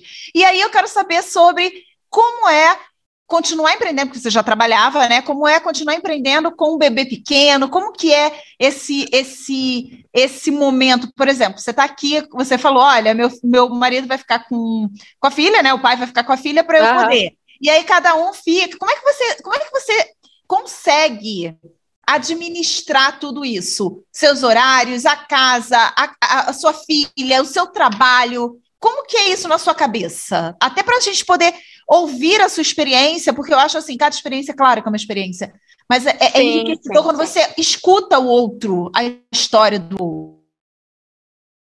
Olha, é caótico, né? A vida materna é caótica. Não vou mentir para vocês, quem é mãe sabe que é um corre-corre, é um puxa para lá, puxa para cá, muitas coisas para fazer. Mas o que que eu encontrei, eu, Luciana, né? Eu encontrei a minha rotina junto com a minha família, né? Então, um horário que é bom para mim. Eu geralmente acordo antes da bebê e do meu marido né? E porque ele trabalha relativamente cedo, então eu tento acordar antes para poder meditar, para poder fazer um exercício físico, ou para eu poder fazer minha unha, qualquer coisa que eu queira, né? Ter um tempinho ali meu. Né? E ao longo do dia, eu também pego ali pequenas brechas no dia para fazer o meu, meu, meu trabalho. Por exemplo, no cochilo dela, eu respondo os meus clientes, eu faço meus posts, né? Eu faço, eu envio os e-mails. Então, assim, quando vem o filho, tudo muda, né? Tudo muda. e, e, o que você vai fazer é fazer a sua rotina em, né, é, de forma que consiga conciliar, né? Você vai ali colocar o seu filho e vai ali imputar a sua rotina. Vai ser sempre com base no filho. Você nunca vai ser né, somente você, ah, só eu e esquece. Não. Agora tem o filho, você tem que traçar ali junto com ele as brechas, né? Eu falo que você coloca ali essas coisas nas brechas. Mas é possível. É difícil? É muito, muito difícil tá? Mas com muito floral na mente. Ah, isso que eu ia perguntar. Você usa floral, né? uso o floral para não enlouquecer, né? Uso floral, uso tudo que eu posso, todas as minhas terapias eu utilizo. Adorei, eu uso floral para não enlouquecer, foi a melhor frase. Para não enlouquecer. É igual aquele áudio, esse daqui é para paciência, esse daqui é para né, para ficar calma. É um para cada coisa, porque senão a gente enlouquece, a vida é muito corrida. É muita é coisa. É, a mulher é muito sobrecarregada. A questão da casa também, sabe? E tem uma questão interna, uma culpa interna que a gente carrega, um, um sabe, uma carga que a gente carrega que é até invisível. Né? Então é muito importante a mulher se cuidar, é muito importante a mulher encontrar esse tempinho para autocuidado, né? Senão a gente fica louca, fica mesmo. E eu estou falando de sanidade mental, né, Muito gente? Bom, eu, eu atendo muitas, muitas clientes que falam, Lu, eu tô ficando doida, eu não, não consigo fazer nada. Né? Então, é, então é, é, mais ou menos isso que eu queria passar, tá? Então, mas não desistam. Eu sei que é difícil. Tem dia que eu, que eu fico assim para baixo que eu não faço nada. Eu fico só com a bebê. Ai, não consigo. Tô cansada. Eu mas sei. tudo bem, tudo bem, sabe? Você é, não tem bem. que produzir você Boa, não tem que. Isso. A gente não tem que nada, né? A gente tem que viver, né? E, e, aceitar o seu ciclo, aceitar o seu ritmo, e tá tudo bem. Um dia após o outro. Né? Perfeito, e tá tudo bem. Olha, a Lu, para as pessoas te é, conectarem com você, te procurarem, fala das suas redes, como que te acha. Olha, a minha maior rede hoje é no Instagram, lumatos.holística, sem acento direto. A Catarina, inclusive, que ajudou aí nesse nome, né, Catarina? Bem, isso aí. É um nome assim. Se você botar Lumatos, é a primeira linda, é maravilhosa aí, que tá aparece. Tá Pronto, é a primeira já que aparece. É isso. Lu, muito obrigada, Lu, pela sua participação, pelo seu carinho. Espero que você consiga estar aqui com a gente mais vezes, porque eu sei que o seu horário realmente, como falou, é apertado. Espero que você é, consiga estar para a gente falar sobre muitas outras coisas, sobre a maternidade, sobre o seu projeto Materclass, para você explicar o que é esse projeto, que é lindíssimo para quem é, está grávida ou acabou de ter neném, ou que está querendo engravidar também, que você vai contar Isso, a sua história. Sim, sim. Não é? Então, vamos, eu quero você aqui mais vezes. Tá vamos. Tá então, claro, olha, topo. Opa, muito bom. Olha, ouvintes da Rádio FM, vamos colocar, vai lá no, no, na rede da Lu e fala, ó, queremos você, então, mais vezes aqui na Rede Conexão Mulher. Maravilha, gratidão, gratidão imensa. Adorei falar e eu quero vir mais vezes, com certeza. Não saia daí, já já voltamos.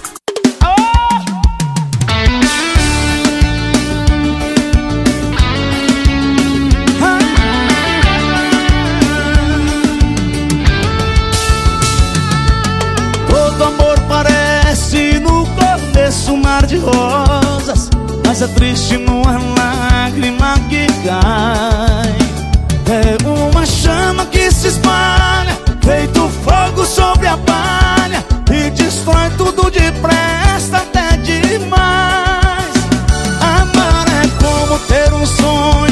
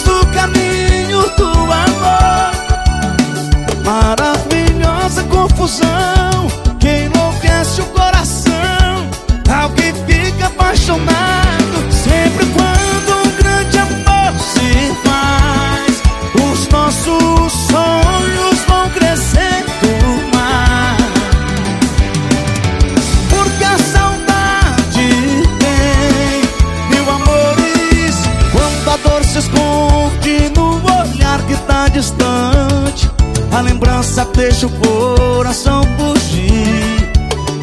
A procurar pela cidade O amor que na verdade Mesmo longe continua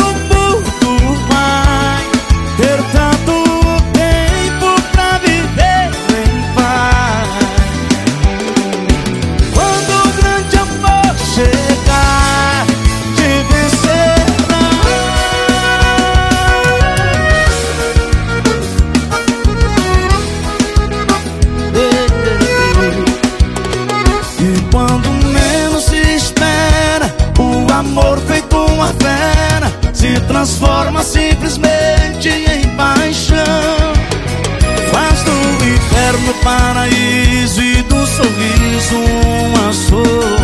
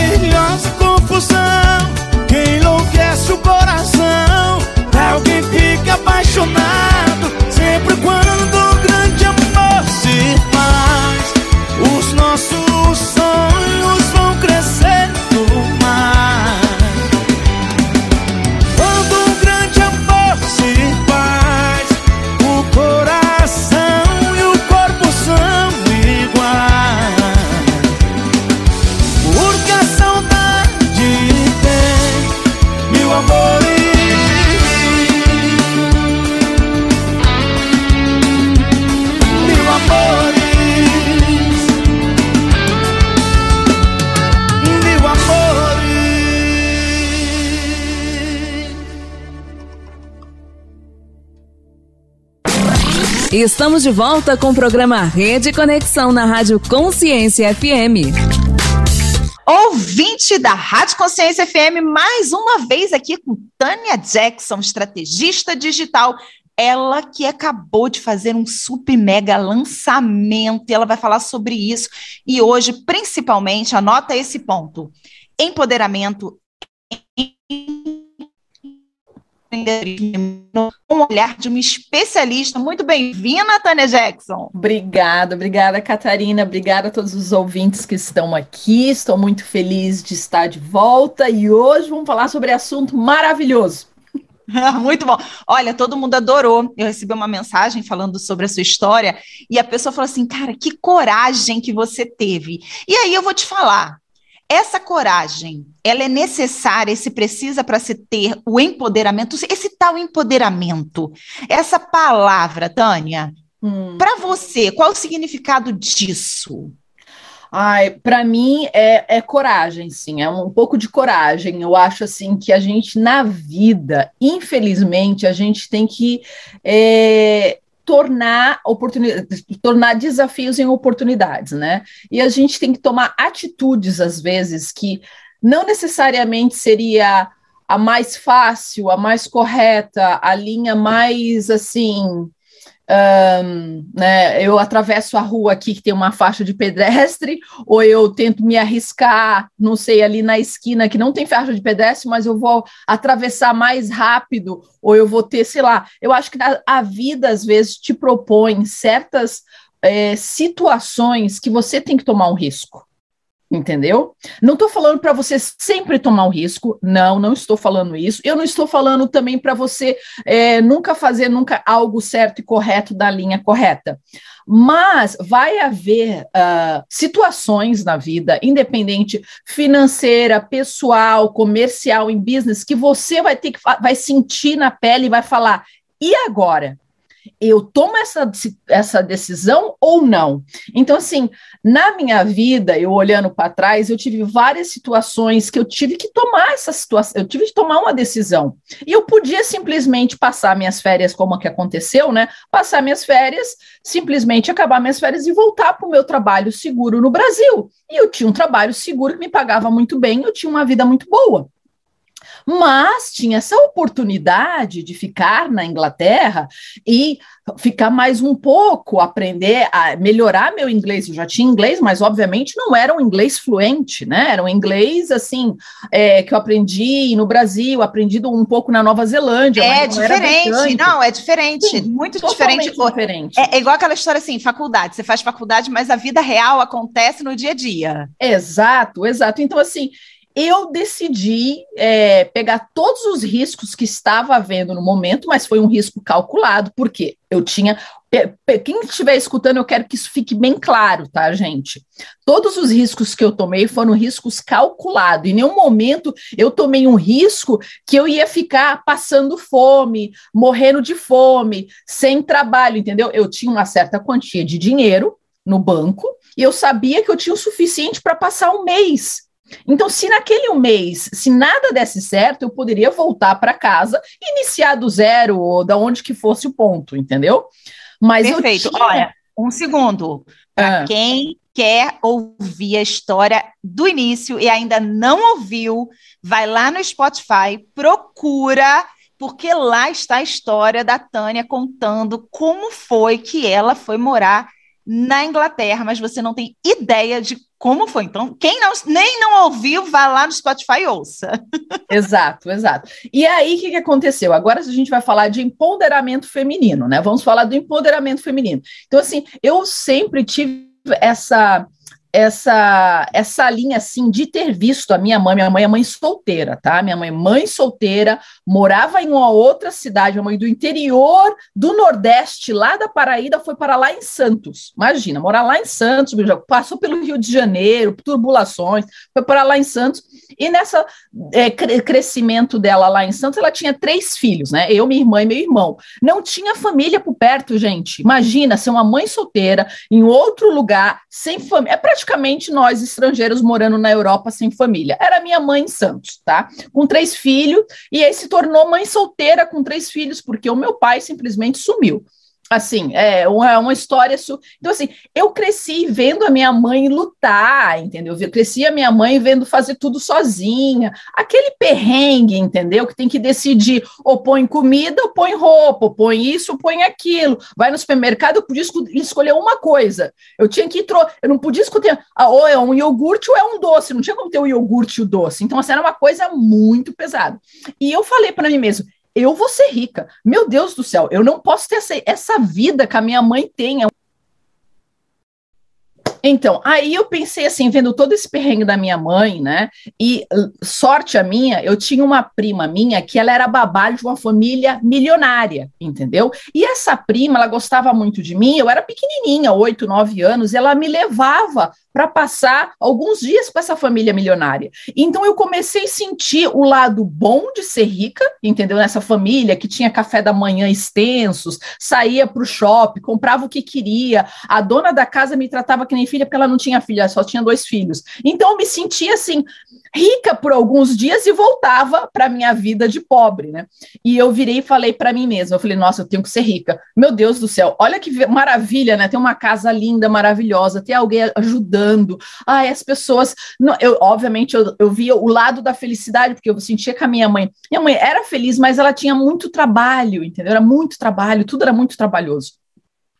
E aí, quando eu comecei a crescer, eu percebi o seguinte: apesar da minha mãe ter muito trabalho, ela era independente financeiramente. Ela, tudo que ela queria, ela mesma fazia. Ela não tinha um homem, entendeu? Por trás, dando, ou opinando, ou falando. Então, assim, eu cresci com esse negócio assim: o dinheiro é meu. Eu tenho que ter o meu próprio dinheiro, independente do meu relacionamento. Então, assim, todos os meus relacionamentos que eu tive, inclusive com o, mari, o meu ex-marido, pai do meu filho, eu era muito clara que eu trabalhava na Inglaterra, eu tinha o meu dinheiro e ele tinha o dinheiro dele do início. A gente dividia apartamento, a gente dividia as contas. E eu me sentia muito bem porque eu era estrangeira, né? Eu podia falar: ah, eu sou estrangeira, você é o inglês aqui, ó, você paga tudo. E não era bem assim. Porque eu tinha muito essa mentalidade que eu tinha que ter meu dinheiro, porque se o dinheiro me dava essa qualidade de independência.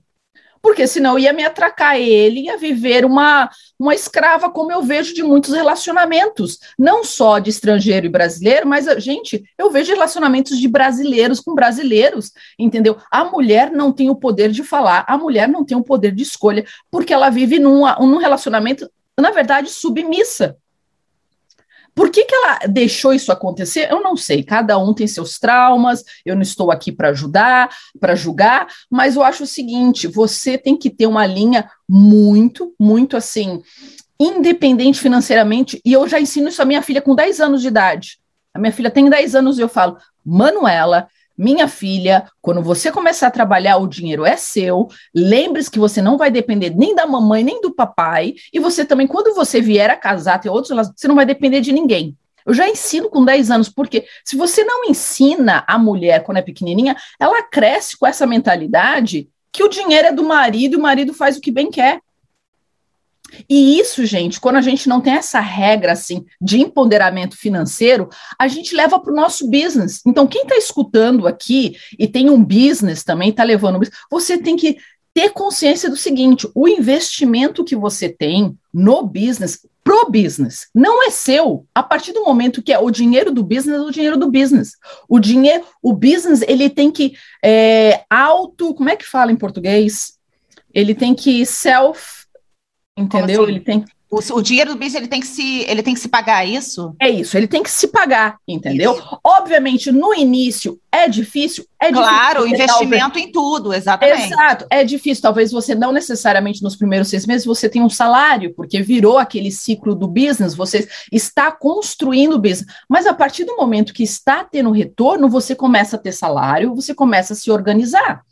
E assim, o que eu vejo também assim no business das mulheres, elas juntam tudo. A vida familiar com business é quando ela fala que ela vai Isso, colocar dinheiro no e business. Aí? aí o marido, não, mas é o nosso dinheiro de família. Peraí, não é dinheiro de família, é dinheiro do business.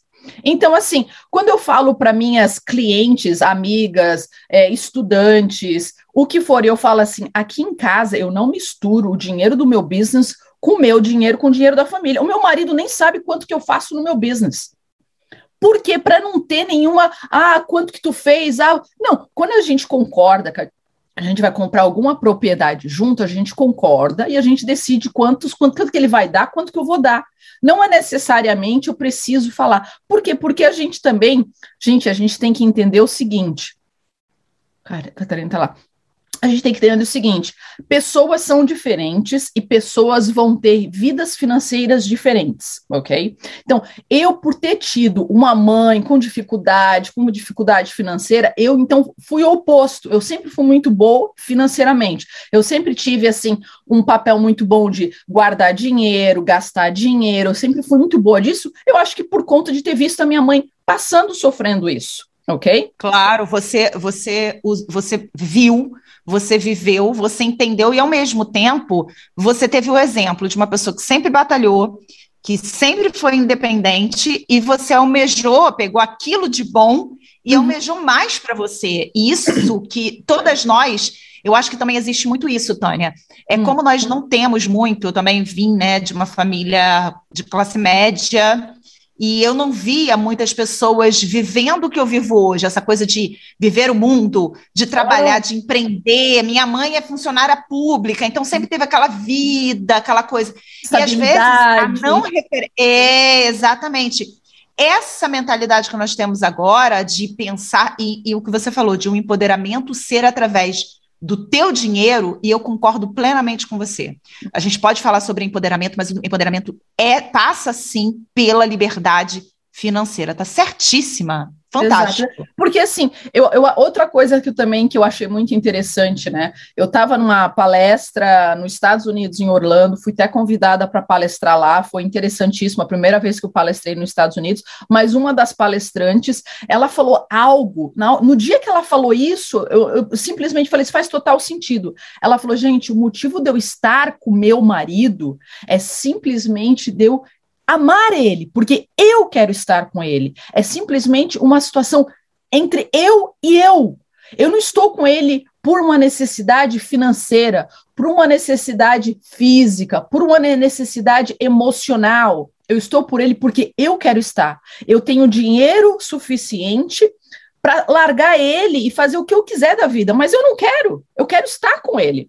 E aí eu parei para pensar, eu falei, gente, eu estou na mesma situação. Eu assim, eu posso eu, simplesmente assim, se eu não, não amasse meu marido, se fosse uma situação assim de dependência financeira ou emocional, eu não ia largar ele, eu poderia largar ele e ir embora, entendeu? Só que existe o, o que é que acontece no meio das mulheres, não todas estou generalizando aqui, existe muitas mulheres que na verdade estão em relacionamentos assim não bons, é, não estão é, felizes pessoalmente, mas estão com aquele marido porque aquele marido está ali, sei lá, pagando as contas, dando o que está. E assim, na verdade, não tem um amor. Às vezes é uma dependência financeira, às vezes é emocional, às vezes é dependência física, a gente não sabe. Então, assim, para as mulheres que estão escutando agora, por favor, por favor, eu peço que vocês realmente reflitam na vida de vocês. Vocês estão felizes? E eu não estou falando aqui, gente, tem que separar do marido, não. Eu estou falando aqui, vocês terem felizes com vocês mesmas entender o que que traz a sua felicidade. Será que eu tenho que trabalhar? Será que eu tenho que fazer um curso? Será que eu tenho que procurar uma psicóloga? Será que eu tenho que fazer uma, uma, uma, uma um, um quadro de terapia com o meu marido para poder se comunicar melhor? Porque assim, ah, de repente não consigo dizer não para o meu marido, mas é um problema meu. Não culpe o marido, não culpe o cachorro, não culpe. Ah, eu não consigo deixar de ajudar o meu filho. Ah, porque o meu filho, mas Desculpa, é você que está dizendo. Então, assim, muitos problemas que eu vejo nas mulheres, nos relacionamentos, nos business, porque infelizmente a gente leva muito pessoal para o business, está ligado a um trauma nosso. Então, assim, se vocês estiverem escutando, primeiramente, resolva o problema de vocês. Se for terapêutico, financeiro, o que for. Depois que você resolver o seu problema financeiro interno, você começa a ter esse negócio, o senso de confiança e o empoderamento. Aí sim você começa a desbravar o teu lado empreendedor. E aí Muito você vai bem. ver que o teu relacionamento vai fluir, tudo vai fluir. Mas Tânia, vamos consertar nós mesmos primeiro. Ah, tá, olha só, perfeito, perfeito. O que você, olha, o que você, sua frase, gente, ouça novamente, sábado vai ter o replay desse programa, ouça de novo essa mulher falando. Porque assim, ela está quebrando paradigmas, ela está falando sobre coisas que a gente até sabe, mas às vezes a gente não quer enxergar, Tânia. Não quer, assim, não quer. E muitas mulheres têm um grande problema, que eu vejo também, não sei se você vai concordar essa questão de, ah, mas eu posso, ah, eu sou mulher, eu não posso, eu tenho que me doar. Como que, como que você mudou esse pensamento? Porque eu vejo assim, você é aquela mulher que fala, olha só, dinheiro, é business, é isso. Está tudo bem, porque muitas mulheres cresceram achando que o dinheiro é sujo, ou o dinheiro é do homem. Como que você vê isso, ensina isso? Não, não, gente, pelo amor de dinheiro, o dinheiro não é sujo, não está escrito em nenhum lugar, nem na Bíblia. O pessoal tenta falar que dinheiro é sujo. Pelo amor de Deus, até na Bíblia está escrito que Deus, Jesus, quer que você seja rica, feliz. Não. Até Jesus fala isso. Mas o que, que ele fala também? Você tem que estar tá, tá feliz nas todas as partes, espiritualmente, fisicamente, mentalmente. Gente, pelo amor de Deus, se Jesus falava isso, quem sou eu? Né? Então, assim, óbvio, o dinheiro é importante, é importante para a nossa felicidade, só que a gente não pode colocar o dinheiro acima de tudo. Essa é a grande diferença, entendeu? Eu trabalho, eu preciso de dinheiro, o dinheiro me traz uma certa felicidade. Sim, o dinheiro não é que o, o dinheiro traz felicidade, o, o dinheiro traz conforto. Eu tendo mais dinheiro, e eu vejo o dinheiro o seguinte: quando eu trabalho mais e tenho mais dinheiro, eu dou conforto para minha família. E o que, que eu faço? Eu emprego mais pessoas, eu ajudo mais pessoas. Gente, quanto mais dinheiro eu tiver, o dinheiro não vai ficar para mim. É uma multiplicação de valores. Tem um pessoal que é contra ai, o capitalismo. Cap... Gente, graças a Deus existe o capitalismo tá? Porque graças ao capitalismo a gente paga a conta, emprega pessoas. Obviamente a gente não vai dizer radical, né? Ai, o capitalismo. Gente, óbvio, tem um lado ruim, como tudo na vida tem um lado ruim, tem um lado bom. Então a gente tem que ser ponderado e equilibrado para ter noção. Da mesma maneira, eu acho terrível as pessoas que trabalham demais, você não pode trabalhar demais, você cai no burnout. A mesma coisa, se você não trabalha nada, você não é feliz porque você não trabalha nada. A mulher que se doa demais para a família, como você falou, ela não vai ser feliz porque ela se doa tanto para a família que ela não é ela mesma. E ao mesmo tempo, a pessoa que trabalha muito e não se doa para a família, ela também não vai ser. Então, você tem que buscar o equilíbrio. Cada pessoa vai ter o seu próprio equilíbrio. É impossível falar o que, que é bom para mim, vai ser bom para você e etc. Tipo assim, faz pouco tempo que eu descobri que eu sou uma pessoa que tem uma sigla agora aqui no, na, na HSP, são High, é, Hypersensitive Personality, que são pessoas hipersensíveis. Só que no, no, no, Brasil, eu não sei nem como é que é qualificado isso. Não é que são pessoas que choram, tá, gente? Pelo amor de Deus.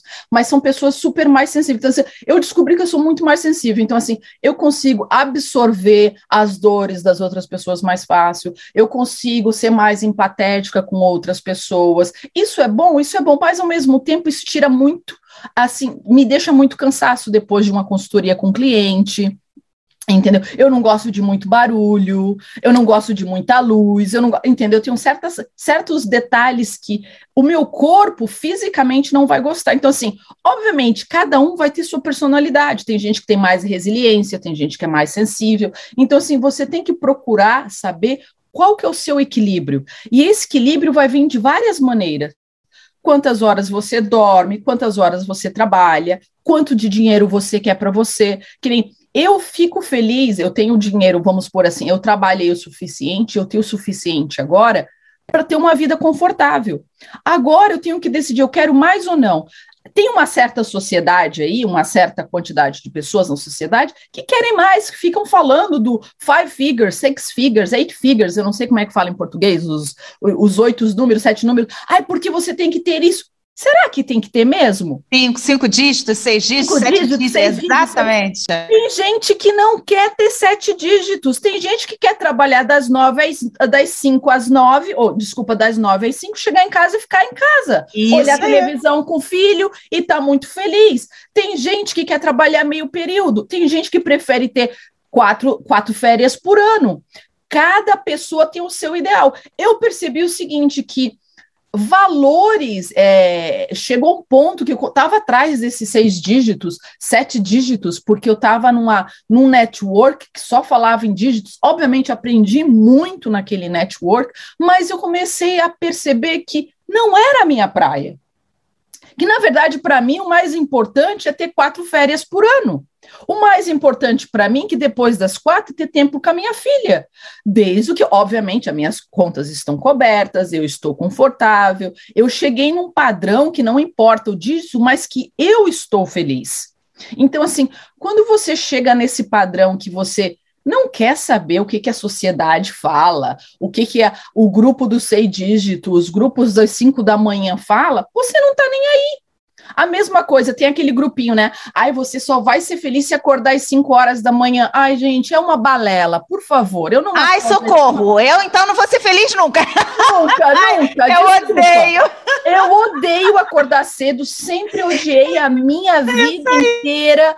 E assim, não é porque alguém às 5 da manhã acorda é feliz que eu vou ser feliz. O meu biotipo o Isso. meu biotipo não é de acordar cedo, eu não funciono. Eu não acordando. funciono. Boa. Não funciona. Entendeu? Eu acordo às 8 da manhã porque eu tenho que acordar às 8 porque minha filha vai para a escola. Nananana. No final de semana eu acordo 10, 11, a hora que meu corpo mandar. Sou dessa, Tânia, tamo e junto. O meu marido, e o meu marido sabe disso, entendeu? E ele sabe que se eu não dormir, eu não funciono. Meu marido, é, meu marido é militar, acorda às 5 da manhã desde que eu conheci, mas ele sai da meu cama, marido também. fazer barulho. Aí o que que ele faz? Faz, faz tudo que ele tem que fazer, vai correr, vai não sei o quê, vai. Quando ele volta, 8, 8 e meia, faz o meu cafezinho e eu acordo tranquilo. É isso. Exato, exato. Agora, obviamente, ele tem o biotipo de acordar naturalmente às 5 horas da manhã. Adoro. Eu queria ter esse biotipo, mas eu não tenho, então eu não vou lutar. É se respeitar e se conhecer. É.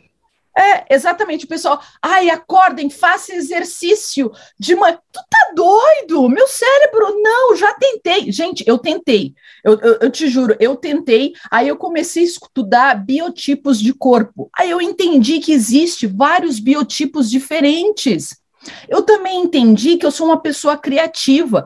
Pessoas criativas têm é, é, horários diferentes para criatividades, horários diferentes para fazer reunião, entendeu? E não vem dizer assim, ai, não existe esse tipo de pessoa, é só você querer e. Ai, gente, por favor, existe. Assim como existe tipo de sangue A, B, C. Existe pessoas que gostam mais de comer carne, pessoas que gostam de comer. São biotipos, é biologia isso.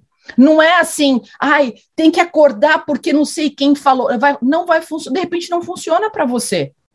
Isso aí. A mesma coisa, olha, vou tirar toda. Quem, quem é mãe e não gosta de ser mãe, tudo bem. Eu vou dizer para você, tudo bem. Você não nasceu com dom de ser mãe. Pelo amor de Deus, gente, não é porque você tem um filho que você tem que ser mãe.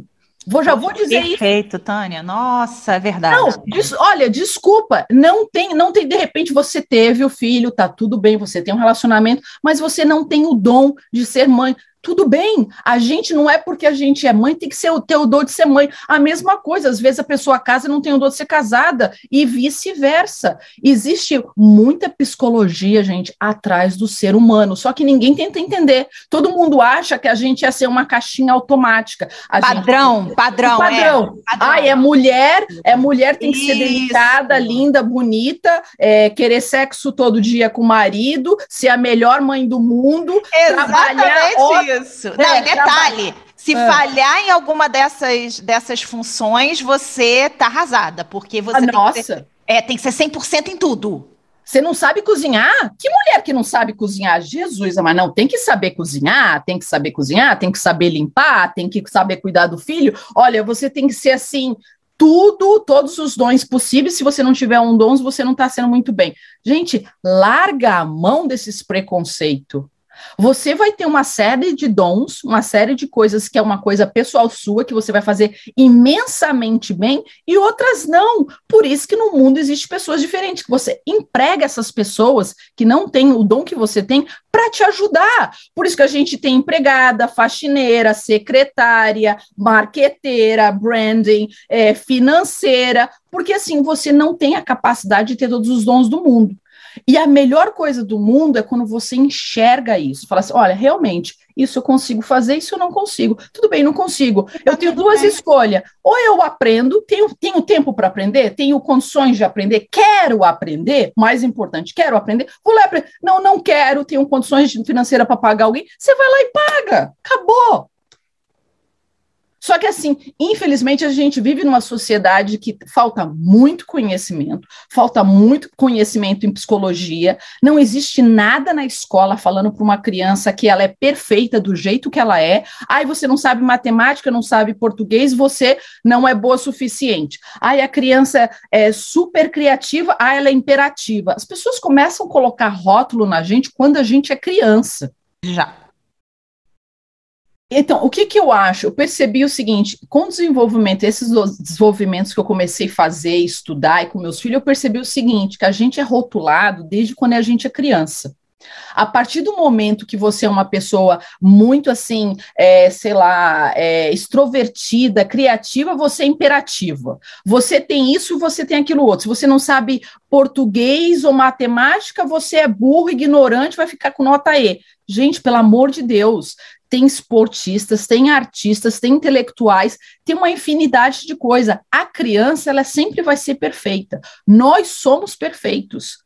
Quem passou aqui por uma faculdade e não percebeu que a, a métrica da faculdade não faz sentido? Você sabe tudo, você sabe exatamente tudo, aí chega na prova, você trava, aí você tira um 5 na prova, e você fala, pô, mas eu sabia tudo, eu só fui mal na prova porque eu fiquei nervosa, me deu um blackout na prova, eu não conseguia pensar, mas eu ainda sei tudo. Ah, mas não, agora você é tarjada de burra, vai ter que fazer outro curso, vai... Gente, pelo amor de Deus, é só uma nota. Então, assim, Nossa, a gente perfeito. tem que. A gente tem que tirar, sinceramente, a gente tem que tirar tudo que esses rótulos, esses nomes, tirar tudo da gente falar assim: o que, que eu sou? O que, que eu sou como pessoa? Eu sou feliz? Eu gosto das coisas que eu gosto? Eu posso ajudar um outro ser humano? Não assim, ai, gente, eu tenho uma casa pequena, então eu sou pobre. Eu tenho um carro assim, ai, eu não consigo nada. Ai, eu não vou, sabe assim, ficar se questionando, se comparando não vai levar a lugar nenhum. Não vai levar a lugar é, nenhum. Exato. Eu acho que a gente pode até se comparar para se inspirar. Verdade. Igual você era criança, exatamente. É, eu era criança, eu via aquela família rica, eu falava, nossa, eu quero isso para mim. Mas em nenhum momento eu pensei assim, ai, nossa, eu sou tão pobrezinha, não vou sair daqui, né? Não, eu falei, não, não, não, eu vou estudar, eu vou sair daqui, como que eu faço? Eu vou ter que trabalhar. Eu você vou... é melhor ainda, você é melhor é, ainda. Você é melhor ainda. E assim, e a gente, eu até conversando com alguns amigos meus de uns anos para cá, quantas coisas nós, ser humanos, avançamos, né? Se olhando para trás, quanto nós nós avançamos,